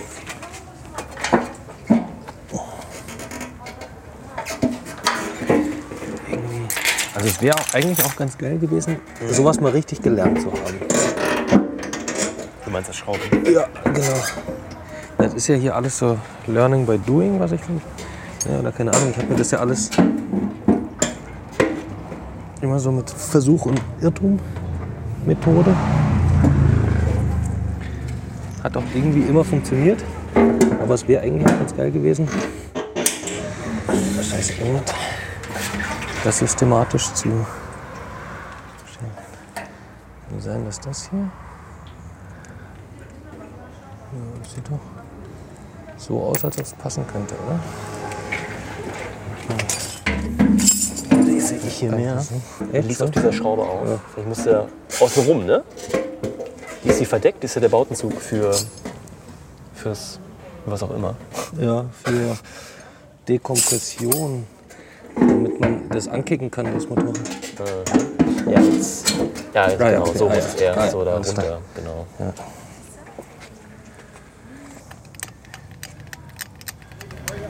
Da hatte ich am meisten Sorge vor, irgendwie auch in dieser Afrikafahrt, dass mir irgendetwas passiert, wo du halt nichts machen kannst, ne, wenn der Motor einen Riss hat oder sowas. Ne, kann ja alles Mögliche passieren bei, beim Unfall. Und dann, klar kannst du jetzt der toll, tollste Schrauber sein und dich so für den größten Hecht halten am Schraubenschlüssel, aber wenn es halt irgendwie nicht weitergeht, geht es eben nicht weiter. Und da hatte ich mir dann auch überlegt, ja, was machst du denn da eigentlich, ne? wenn das Motorrad halt unbrauchbar ist oder keine Ahnung, einfach offensichtlich total hat. Hallo.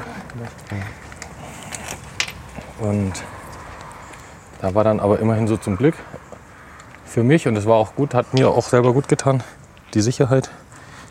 Naja, kannst du einfach da lassen, im Gebüsch oder hinterm Stein und irgendeinem an der Grenze 100 Euro in die Hand drücken, dass er halt ein Auge zudrückt ne? und wenn du sagst, Auto ist kaputt oder Motorrad ist kaputt gegangen, und dass man dann eben so mit einem Reisebus weiterfahren kann. Und insofern hatte man nie irgendwie so den ganz großen, oder das Schlimmste, was hätte passieren können, ist das. Worst Case selber irgendwie. das hilft immer, ey. Kann man so vielen Dingen Mhm. kannst du das verwursten, dieses, was das Schlimmste, was dir passieren kann. Ja. Komm raus so, wait a minute, ich habe gar nichts zu verlieren, ey. Was stelle ich mich eigentlich so an? Wo Ja. kommt die Angst eigentlich her? Ja, ja, das ist überall, egal ob du jetzt, keine Ahnung, ob die äh, in der Arbeit, ne, wenn du jetzt mit deinem Chef wegen mehr Gehalt verhandelst oder irgendwie zu früheren Zeiten, wenn man da irgendwie überlegt hat, ja, darf ich dieses Mädchen jetzt ansprechen, was ich gerade hübsch finde oder so, ne? und man hat dann irgendwie Angst vor. Und das war dann eben auch, also das Schlimmste ist irgendwie nichts tun oder Angst vor der Angst zu haben. Und ähm, genau, insofern war das für mich auch irgendwie ganz nett zu wissen, naja, letztendlich kann nichts passieren. Ne? Und die fressen einen nicht, da gibt es keine Kannibalen. Du kommst immer irgendwie weiter und im schlechtesten Fall hast du einfach eine SD-Karte voller ganz netter Bilder und ansonsten äh, das ganze Gepäck da lassen müssen. Aber so richtig schlimm kann es ein, einfach nicht werden. Ähm, wie wird man ein 25 Jahre altes, Ja. hallo, wie wird man ein 25 Jahre altes, äh, provisorisch umgebautes Lastenrad in Ja. Afrika los, um dann mit seinen äh, blitzenden hoffentlich Euroschein nach Hause zu fliegen. Wie, wie stellt man sich das, wie geht das? Ja. Wie ist die Karre losgeworden? Ähm, äh, Straße lang fahren und erstmal ein paar Gebrauchtwagenhändler anhauen, ob sie auch ein Motorrad haben wollen. Also das war der erste Kontakt. Hauptstadt Banjul, man fährt einfach rum, nicht in der ersten Touristenecke, sondern da, wo irgendwelche, so wie bei uns hier, äh, Kiesplätze, würde man sagen, ne, für Kfz-Gebrauchthandel. Sowas gibt es da auch. Manche haben nur vier Autos zu verkaufen oder so, aber sind eben Händler. Ja, und da habe ich ein nach dem anderen eben abgefahren. Mit sehr vielen Leuten ins Gespräch gekommen, sehr viele Geschichten gehört, dass der Bruder das auf alle Fälle nimmt. Und ähm, hier schon mal die Anzahlung von sehr wenig und morgen kommt aber bestimmt de- der, der Rest. Also so an und für sich sehr, sehr ähm, nette Leute da ge, getroffen, die das natürlich auch interessant fanden. Ist auch nicht ähm, so alltäglich dann gewesen, ne, dass, oder ist nicht alltäglich für die, dass da irgendwie ein Weißer herkommt aus, äh, aus, ähm, aus Europa und da irgendwas zu verkaufen hat. Und das hat äh, auch ganz gut funktioniert. Klar, ähm, hat zwei Tage ge gedauert. Ist man hier und da rumgefahren, immer mal wieder irgendwelche Telefonnummern eingesammelt, die man dann an, anrufen sollte. Hatte mir da auch extra für den Motorradverkauf eine eigene Telefonnummer zugelegt. Eine SIM-Karte gekauft und ein altes Handy. Nur, ah, damit du vernünftiges Motorrad verkaufen kannst. Ja, genau, dass mich irgendwelche, weil man ist dann an irgendwelchen Mittelsmännern und die sagen alle, nee, aber ich habe da vielleicht einen und mein Nachbar vielleicht und mal gucken. Und dann über der 20. Kontakt war dann ein Erfolg, der hat mir dann einen vermittelt. Ein Schreinereibesitzer, der offenbar zu Upper Class da gehört hat, weil er halt selber ein Auto besessen hat und zwei Motorräder. Nee, der hatte zwei Autos und ein Motorrad, genau. Und der hat mir das dann abgekauft Nice. hat gesagt, dann kann er das eine Auto verkaufen. Das ist eh schöner. Und für ihn war es auch so, hat er auch direkt gesagt, so ein Prestigeobjekt, weil so große Motorräder fährt da unten keiner. Die haben halt meistens chinesische 125er Roller, auch so mit der mittelmäßiger Qualität eben oder schlechter Qualität oft. Und so eine Yamaha, auch wenn sie älter ist, stellt er eben schon etwas her mit 600 Kubik. Und hat er auch direkt so gesagt, ne, dass, er da, dass er da Spaß dran hat. Und er konnte sich eben leisten. Und Was heißt denn leisten? Hast du das Ding irgendwie noch zum vernünftigen Preis losbekommen? Plus minus null sogar? Ah, die ganzen Anbauten. Ja, hat nicht ganz gelangt. Also ich hatte mal 1000 Euro für das ursprüngliche Motorrad gekauft, noch ein bisschen umbauten und habe dann dort unten 800 Euro im Verkauf bekommen, was für mich komplett Super, okay war. Ja, ja, das war. Im schlimmsten Fall hätte ich es halt irgendwie einem für 100 Euro hinstellen Ja, weil müssen, der Flug weil geht. der Flug geht. Ne? Und dann bist du froh, einen zu kriegen. Das zweitbeste Angebot war irgendwie bei 400 Euro. Und insofern hatte ich da irgendwie einen richtigen. Und es war dann auch interessant, die Geldübergabe, so muss man das auch Ja, sagen. Was kriegst du denn da? Lokal, Local Currency? 40.000 Dalassi Ohne Witz, du hast, die haben dich in Local Currency bezahlt. ja, in Dalassi. Und das waren dann ungefähr drei Kilo Geldscheine, weil die größte Dalassi-Note, das sind 100. Okay. Und ich habe aber viele 25er Dalassi, äh, das sind, weiß ich nicht, ein paar Cent eben. Und da war das eine Plastiktüte voller Geldscheine. Und wenn man überlegt, äh, das waren 800 Euro, wenn man überlegt, dass da so ein Lehrer Durchschnittsverdienst von 80 bis 100 Euro im Monat hat, ist das halt das Einkommen in einem Dreivierteljahr von einem Lehrer. Und das war dann auch der erste Moment, wo ich halt Tränengas Mann hatte. Ich hatte es halt mitgenommen eben, weil man ja nie weiß, was passieren kann und man eben auch eher ein bisschen Schiss hat oder man gut vorbereitet sein will. Habe ich aber nie gebraucht, da in dieser Gegend. Und da habe ich auch gedacht, naja, jetzt nehmen wir 800 Euro rumlaufen, weil die ganze Belegschaft aus der Schreinerei hatte das auch mitbekommen. Die standen alle in einen Meter Entfernung um uns herum, als wir da über den Preis verhandelt haben. Die konnten sich das natürlich auch nicht ähm, entgehen lassen, dass da immer sowas passiert. Und, aber alles, alles ganz friedlich, alles ganz, also zu, zu keinem Zeitpunkt irgendwie ein komisches. Was macht man mit einer Plastiktüte voll Geld? Ja, ich hatte Glück, äh, ich habe da in einem Campingplatz von deutschen Betrieben geschlafen. Und dort waren Leute, die eine Schule aufgebaut haben. Und die hatten aus Spendengeldern in Bayern, hatten die äh, Euros eben mitgebracht und haben da Lassi gebraucht, um Möbel zu kaufen, um elektrische Leitungen zu kaufen. Und ich war da eben mit meinen 800 Euro, also mit meinen 40.000 Dalasi. Die hatten genau das umgekehrte Problem, dass sie Dalasi ge gebraucht haben. Und so haben wir dann einfach ähm, uns online den aktuellen Tageskurs rausgeguckt und perfekt. Boah, ein Zufall, ey. Perfekt. Und er hat mir sogar noch das Ding online überwiesen per, per Online-Banking. Das ist echt die. Das heißt, dann hatte ich meine, er hat er mir 200 Euro so gegeben, bar und 600 Euro direkt auf mein Sparkassenkonto, ganz, äh, ganz bieder aus Banjul, Gambia, direkt vom Campingplatz auf mein Sparkassenkonto. Und so brauchte ich nicht mal das, das ganze Bargeld mit mir rumschleppen. Schön. Also das hat, äh, das hat wunderbar funktioniert. Ja. So, jetzt ist das Ding fest. Das ist nicht die Originalschraube, aber es ist eine Schraube. Ja. ja, also das war mehr als ein glücklicher Zufall mit diesem, mit den Leuten, die da äh, quasi gerade das Geld gebraucht haben. Und war auch eine schöne Sache. Die hatte, der hatte einmal Ferien gemacht in Gambia und hat sich dann in dieses Land verguckt und die Leute taten ihm eben leid, ne, weil die sind auch halt klar arm oder ist halt viel Armut, ne, die haben ja nicht viel, außer irgendwas zu essen eben. Und dann hat er sich eben entschlossen, den Leuten zu helfen und hat in Bayern eben regelmäßig äh, also Spenden eingetrieben. Und jetzt hat er dann seit ein paar Jahren nichts anderes gemacht, als jedes Mal seinen Jahresurlaub in Gambia zu verbringen, um dort eben diese Schule aufzu, aufzubauen. Und fand ich irgendwie ganz toll. Ich, ich kam mir dann natürlich an der Stelle ein bisschen blöd vor, weil ich mit dem Motorrad runterfahre, das Ding verhöker äh, zum besten Preis, den ich eben erzielen kann, ne? während er da quasi sein Geld investiert in das Ding. Aber gut, so ist es. Jeder Reisende hat da auch so ein bisschen seine eigene, äh, ja, sein eigenes Ziel. Und, ja. Aua, Gaszug.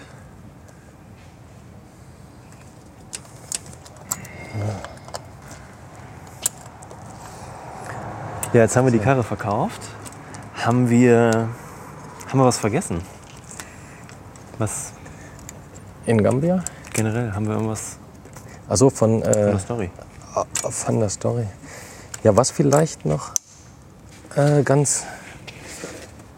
Brauchst du was? Oh, nee, Platz, Platz. Ähm, oder was ich insgesamt. Also, Sekunde. Ich muss jetzt, ich versuche hier gerade mal diesen Gaszug einzu, einzutüdeln. Ja, weiß ich. Der nicht so. Vi- Vielleicht könnte man noch einfach mal die ge- gesamte Reiseroute kurz, Mhm. kurz Ich kann beschreiben. das bestimmt wie damit gut nachzeichnen auf Google Maps und den Link da irgendwie reinstellen. Ja. Aber erzähl doch mal, genau. Genau, also bis äh, Spanien ist, ist klar, ne, halt nach, von Berlin nach Süddeutschland, durch Frankreich nach Südspanien, Marokko immer am Meer entlang, solange es eben geht, durch die Westsahara. Also Südspanien erstmal mit der Fähre rüber nach Tanger, Standard. Genau, ne? ja, also für viele Afrika-Reisen aus Europa mit Vehikel ist das so das Ding, ne? Ja, Riesenfähren fahren. das ne? Standardding. Genau. Ja. Dann Marokko, Westsahara, dann durchs No Man's Land. Das ist so ein UN-gesicherter Grenzstreifen zwischen Marokko und Mauretanien, weil die sich halt früher da öfters mal in die Quere gekommen sind. Hat die UN dort ein, eine Sperrzone eingerichtet, ein, paar Kilometer einfach nicht kontrolliertes Gebiet, wo eben kein Land von den beiden Anspruch drauf hat, um die eben zu, zu trennen. Und damit man nicht aus dem einen Land rausfährt und in einem No Man's Land in der Wüste quasi eine, einen Abstecher macht und um den anderen Grenzposten zu umgehen, ist dann eben alles vermint, links und, und rechts. Und das sah dann schon äh, erstmal eindrucksvoll aus, diese ganzen Minen, Warnschilder mit, mit Totenköpfen und allem drumherum, wo man dann eben gewusst hat, okay, das ist, äh, ja, sollte man jetzt hier am besten mal, mal keinen Blödsinn machen und da bleiben, wo man, also da drauf fahren, wo man eben gesichert ist, aber das war nicht immer ganz leicht zu erkennen. Und deswegen hast du äh, direkt am Anfang auch den Service von Einheimischen, die, die dich gegen Geld durch dieses No Man's Land durchführen. Und die machen sich natürlich auch zunutze, dass es eben so ein bisschen bedrohlich und gefährlich aussieht. Und man weiß an, anfangs auch nicht ganz genau, wo, wo dieser Weg da lang führt, aber klar, man findet das dann eben auch selber. Das war äh, Mauretanien, genau. Senegal ging es weiter. Es ging durch Gambia, wurde kurz durchquert, der Gambia River, nach Guinea-Bissau zu kommen. Dann Genau, war das äh, südlichste dann quasi eine der letzten Primärwälder in dieser Region, in Guinea-Bissau. Um, und dann wieder, um dann wieder eben zurückzufahren nach Gambia, Banjul. Ja. Genau. Ansonsten. Ja, was noch ganz nett war, war eben im, im Dschungel. Dann hatte ich, also in Guinea-Bissau, man wird ja grundsätzlich oft angesprochen, auch von den Leuten quasi, ne, weil die interessiert sind an einem. Und da hatte ich auch eine, so eine Dschungelhütte dann ausfindig gemacht, wo man übernachten kann. Und da kam irgendwann auch mal diese Herbergsmutti an und hat sich mit mir unterhalten.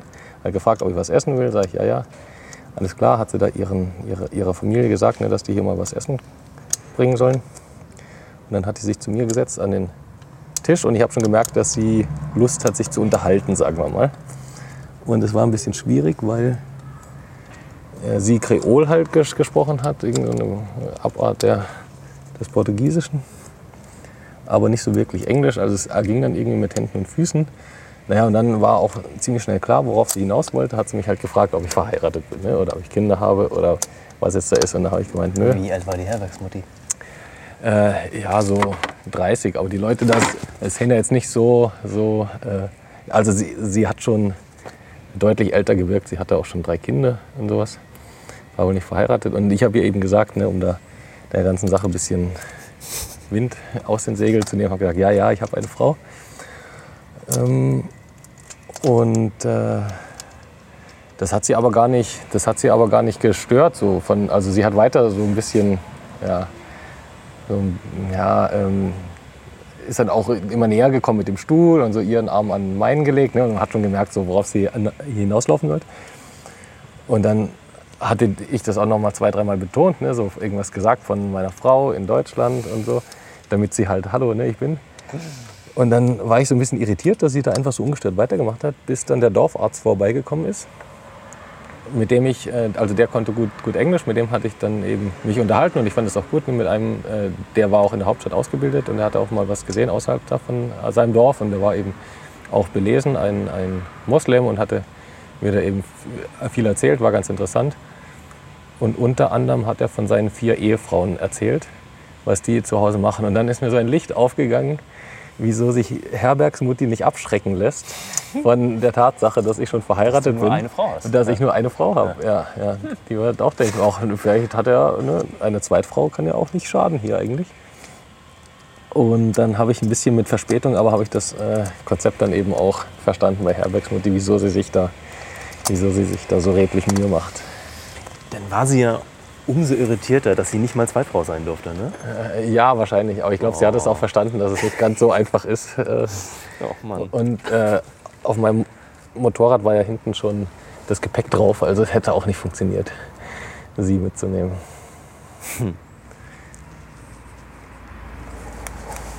Hätte, das hätte nicht funktioniert. So. Schau mal, jetzt ist der Gaszug dran. Okay. Das heißt, Schlauchstellen dran, fest und ausprobieren. Tank drauf, aus, ausprobieren. Wie, was willst du ausprobieren? Genau, dann äh, jetzt eigentlich nur noch Schlauchstellen und dann den Tank Ja, drauf und dann kann man das mal ausprobieren, ob es funktioniert. Und dann sieht man auch. Ja, schön war auch ein Zöllner in Gambia, nee, in äh, Senegal, Mhm. der gemeint hat, dass er mich nicht durchlassen kann, wenn ich ihm nicht die Motorradstiefel gebe. Na super. Und dann habe ich gesagt, nee, ich, muss, ich brauche Motorradstiefel. Wie stellst, wie stellst du dir das vor? Und dann meinte er, ja, na gut, dann äh, aber zumindest ein T-Shirt. Und dann sage ich, äh, nee, T-Shirt brauche ich ja. Ich brauche ja irgendwie was. Ne? Und da wollte ich es lieber irgendeinem geben, der nicht so unverfroren quasi seine Position ausnutzt. Ne? Wie es und dann hat er mich aber belabert und dann war es, also dann war schon klar, dass er mich auch so durchlässt und dann ist das Verfordernde eher in ein in etwas Erbettelndes umgeschwenkt und hat gefragt, ob ich nicht irgendwie Geld habe oder ob ich ihm irgendwie was, was geben kann oder Medikamente, ob ich Medikamente habe. Ja, und dann hat er mir schon irgendwie leid getan. Und da ich das Problem kannte ja von den anderen Grenzposten, dass die nachts halt nicht richtig aufschreiben können, was sie da aufschreiben müssen, weil sie kein Licht haben, habe ich ihm meine Taschenlampe gegeben. So. Und da war er großartig äh, zufrieden mit dieser Taschenlampe und war ganz fasziniert. Oh. Und sogar Batterien drin und alles, da war er, da war er mehr als, als zufrieden dann letztendlich. Gab es da Batterien zum Nachkaufen? Was meinst du? Äh, ja, wahrscheinlich nicht. Guter Punkt. Wahrscheinlich war er auch nur einen Monat äh, glücklich über das Ding. Ja. Ich. Äh, Ja, das gibt's doch gar nicht. Schau mal, jetzt bräuchte ich selber eine Taschenlampe um. Die Finsternis. Ja. Ja, was nachher noch eine große Herausforderung an die Nerven war, war der Rückflug. Und das man so sagen kann, das hat fünf Tage gedauert von Banjul nach Berlin. Und es hat mich mehr Nerven gekostet als alles andere. Du hast fünf Vorher auf das- Tage gebraucht. Äh, das war der erste Flug. Also von Banjul soll es nach Dakar gehen. Von Dakar nach Berlin. Und der erste Flug wurde abgesagt, ohne dass sie die Fluggäste informiert hätten. Und das heißt, ich konnte dann erst einen Tag später von Banjul nach Dakar fliegen. Und dort hatte dann die Fluggesellschaft Air Senegal kein Geld, die Anschlussflüge äh, umzubuchen quasi. Das hätte die 70 oder 80 Euro gekostet. Und die hatten aber das Geld nicht, haben sie auch direkt so gesagt. Und deswegen musste ich dann drei Tage warten, bis die nächsten Flüge da eben bereit sind, wo man ohne Umbuchungsgebühr äh, nach Europa kommt. Dann bin ich über Istanbul, wo ich nochmal geschlafen habe, dann nach Berlin gekommen und das war echt, äh, hatte ich auch keinen Bock mehr drauf, ne? weil wenn du diese ganze Reise gemacht hast, Ding ist abgehakt, alles schön, Motorrad ver verkauft, wunderbar. Dann einfach willst du in den Flieger sitzen, nach Hause und ein bisschen, keine Ahnung, mal zu Hause auf, der- auf, auf der Couch liegen. Und nicht dann zwischen Tür und Angel irgendwie 24 Stunden in dem Flughafen warten müssen mit dem Gepäck. Ne? Du musst immer aufpassen, dass dir keiner was klaut, weil du hast ein ganzes Motorrad voll Gepäck, verkaufst das Motorrad und den Helm und die Sachen. Aber irgendwas nimmst du natürlich auch mit. Ne? Irgendwie das ganze Werkzeug, das was wert, brauche ich Das auch hast du wieder wieder hier. Okay, das war dir Ja, heilig. Also so du was ich halt tragen konnte, hatte ich. Ähm, Du hast ja eine Kluft auch verkauft? Mh, nee, die Kluft hatte ich an. War auch nicht so richtig schön, da, da unten dann bei 30 Grad in diesen Motorradklamotten. Aber ich, ja, die, können mit den, die können mit den Wintersachen auch nichts anfangen. Ne? Das, das zieht da unten, zieht da unten keiner an. So das. Also einiges habe ich verschenkt, aber einiges äh, war mir auch wichtig ne? oder wollte ich eben auch wieder mitnehmen. Und dann sitzt du da 24 Stunden in so einem Flughafending, wo du, wo du auch denkst, ja, es war irgendwie ein bisschen, ein bisschen nervig. Aber gut, da habe ich auch ein bisschen äh, das Afrikanische wieder vergessen gehabt. Anfangs fand ich es ja sehr entspannt, auch mal zu sehen, wie die Afrikaner da in ganz anders mit der, mit der Zeit umgehen oder mit Stress umgehen oder mit dem Leben an sich. Ne? So ihre, ihre Einstellung, dass irgendwie erstmal alles schön ist und alles gut. Und solange es nicht irgendwas ganz Konkretes gibt, was sie eben ärgert oder was sie eben nervt, sind die ja auch entspannt. Ne? Wenn, keine Ahnung, da war der eine mit seiner Hütte, war irgendwie ein Teil vom Dach der, der Hütte weg. Und da meine ich, ja, hier kannst du ja, ähm, kannst ja hier, oder was ist denn da? Ne? Da, da hast du ein Loch, äh, Loch im Dach. Und dann sagt er, ja, ja, wenn es regnet, dann, dann wird es da eben nass. Ähm, dann sage ich, ja, aber hm, wieso machst du das denn? Oder wieso reparierst du das? Sagt er, naja, ich habe dann das Bett in die andere Ecke gestellt. So, wo halt, wo es eben trocken war. Und dann sage ich, ja, aber hier kannst du doch irgendwie reparieren. Jetzt sagt er, ja gut, aber pff, naja, man kann auch so mal einfach draußen mit seinen Freunden reden. Ne? Das, ähm, die, der war da einfach komplett tiefenentspannt, wo ich jetzt gesagt hätte, wenn es jetzt meine Hütte gewesen wäre, natürlich hätte ich mir gleich irgendwas zusammengesucht und hätte jetzt Aufwand betrieben. Aber der war genauso glücklich mit seinem Loch in der, im Dach wie ich, wenn ich es da irgendwie repariert hätte. Und das fand ich irgendwie ganz schön, diese, dieses, diese entspannte Herangehensweise. Nur nicht, wenn man ne, auf, von einem Flughafen zum nächsten äh, als gestandener Passagier aufkreuzt. Alles sind tiefenentspannt um dich herum. Ja, ja, ja. ihr Flug. Ja. Und warum jetzt nochmal fünf Tage? Du hast jetzt äh, irgendwie Flug 1 von A und dann musst du da 24 Stunden warten und dann B auch nochmal und immer wieder aus dem Flughafengebäude raus. Zack. Zweimal übernachten, ja. Und die, in- das hast du in auch Pech gehabt, musst du irgendwie selber überlegen, wie du übernachtest. Haben die ja nichts gestellt, ne? Ja, das erste Hotel haben die gezahlt und die zweite Nacht dann e eben nicht. Und da habe ich, hab ich mir eben selber etwas gesucht gehabt.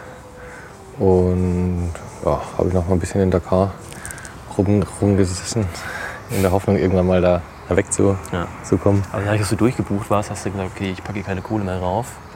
Mal gucken, wann sie mich in den nächsten Flieger setzen, ist ja alles schon ich, bezahlt. ich ne? hätte den komplett neu kaufen müssen. Das hätte, also haben die mir auch gesagt, aber es hätte dann irgendwie 500 oder 600 Euro gekostet. Und da hatte ich jetzt auch keine Lust da wegen, äh, keine Ahnung.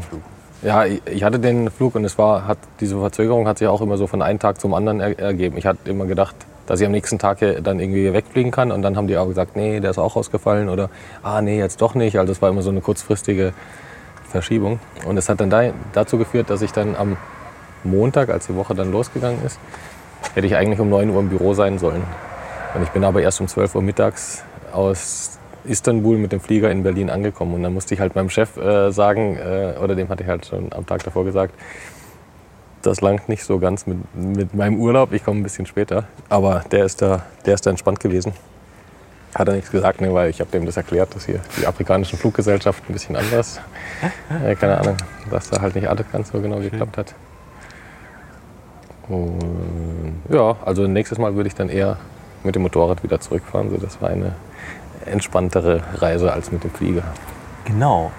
Ich wollte dich noch fragen, würdest du nächstes Mal überhaupt mit dieser, mit dieser, ähm, mit dem Countdown im Kopf, ich habe jetzt vier Wochen, muss jetzt da hinkommen, kann nirgendwo anhalten, oh, das Land, da rase ich lieber durch, ich muss ja noch bis da und da, würdest du nächstes Mal anders reisen?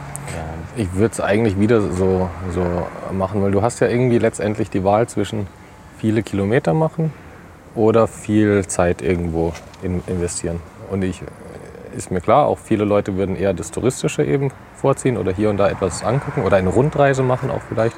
Aber ich wollte einfach mal gucken, wie weit kann man denn in vier Wochen eigentlich kommen. Und wenn ich jetzt das Endziel in Marokko irgendwie hingelegt hätte, da hätte ich mir viel mehr angucken können unterwegs. Aber ich hätte einfach nicht ähm, genau diese ja, Anzahl an Kilometern mit den entsprechend verschiedenen Klimazonen und, und, und, und, Ländern und sowas hätte ich eben nicht sehen können. Insofern würde ich das auch immer wieder so, so machen. Also fand ich, äh, fand ich so für mich einfach gut. Einfach 8.000, 8.500 Kilometer, vier, vier Wochen, jo. Okay. Äh, Joke sollte gezogen sein. Jetzt muss ich noch. Ja, naja, kann eigentlich nichts kaputt gehen.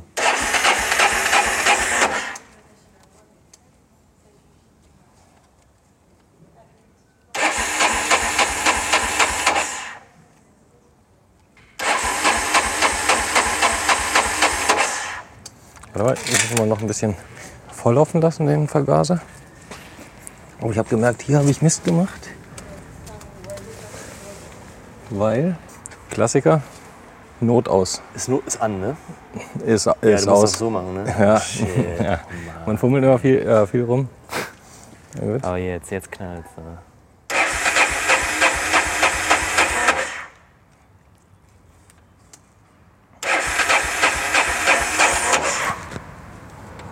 Sie will noch nicht ganz. Ich werde die einfach mal versuchen anzukicken.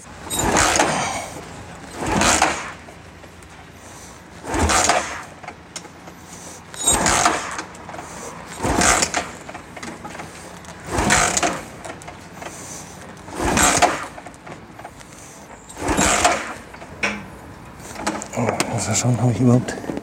Warte mal, habe ich überhaupt den Zündkerzenstecker wieder drauf? Weil ich hatte neulich Ventile eingestellt. Das hat jetzt nichts mit dieser Sache zu tun. Ja. Ich packe die erstmal Ja, ja. da rein. Alles gut. Nachher nicht, nur nicht vergessen. Ich habe mal von einem gelesen gehabt im Schrauberforum, der irgendein Amerikaner neu aufgebaut hat, so ein 30 Jahre alt irgendwie Chevrolet oder sowas und Motor auseinandergenommen, Ja. Getriebe neu gelagert, Dingens hin und her. Alles wieder zusammengebaut, Haufen Aufwand getrieben, losgefahren und nach 200 Meter war der Motor kaputt, weil er vergessen hat, Öl einzufüllen. Nach der kompletten Motorrevision. Das ist so eine Kleinigkeit, ja klar, ne, weil Motor auffüllen ist ja die, äh, Motoröl auffüllen ist ja die leichteste Übung. Aber dann nimmt er den kompletten Motor auseinander und vergisst es dann am Ende einfach vor lauter Aufregen. Das ist. Ja, schau mal. Das ist hier. Ist, ist überhaupt kein Zündkerzenstecker drauf. Der ist ja. Ja, Was heißt denn das jetzt? Alles irgendwie vollgelaufen? Jetzt kommst du mit der Zündkerze an? Und Nö, dann ist nicht. Hier alles hier um ist Ohren? nicht dramatisch. Ich muss nur noch mal. Wie da oben muss der sitzen? Ja, aber du musst. Scheiße. Ist der Tank wieder ab? Ja. Ich stelle mich auch ein bisschen blöd an gerade. Ja, hier dieses Teil hat jetzt noch gefehlt. Nachdem das nicht angesprungen ist, der Motor, hatte ich die Ventile eingestellt. Da muss man so auf ein Zehntel Millimeter da ähm, genau Abstände messen. Da gibt es so Hilfsmittel für. Und dazu musste eben dieser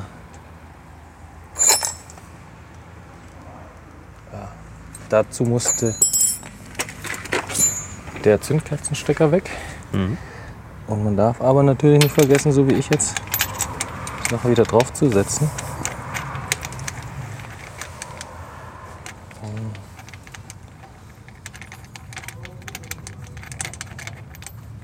Drehe ich die jetzt überhaupt? Das ist jetzt nicht so, so unge ungewöhnlich, weil der Vergaser erstmal voll Benzin laufen muss. Wäre natürlich schö- äh, schön gewesen, wenn sie jetzt direkt anspringt. Schön. Jetzt gleich Versuch Nummer drei. Ähm, wir haben jetzt die Zündkerzen drauf, beziehungsweise der, die Kontakte ne, dazu.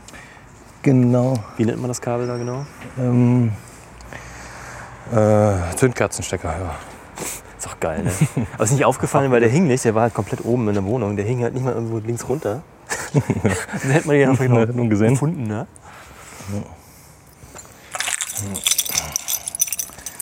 Mal schauen.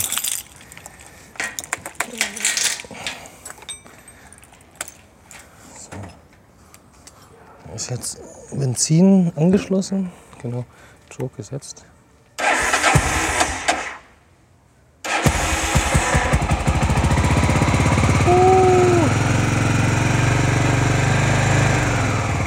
Geil, endlich mal. Endlich, Halleluja.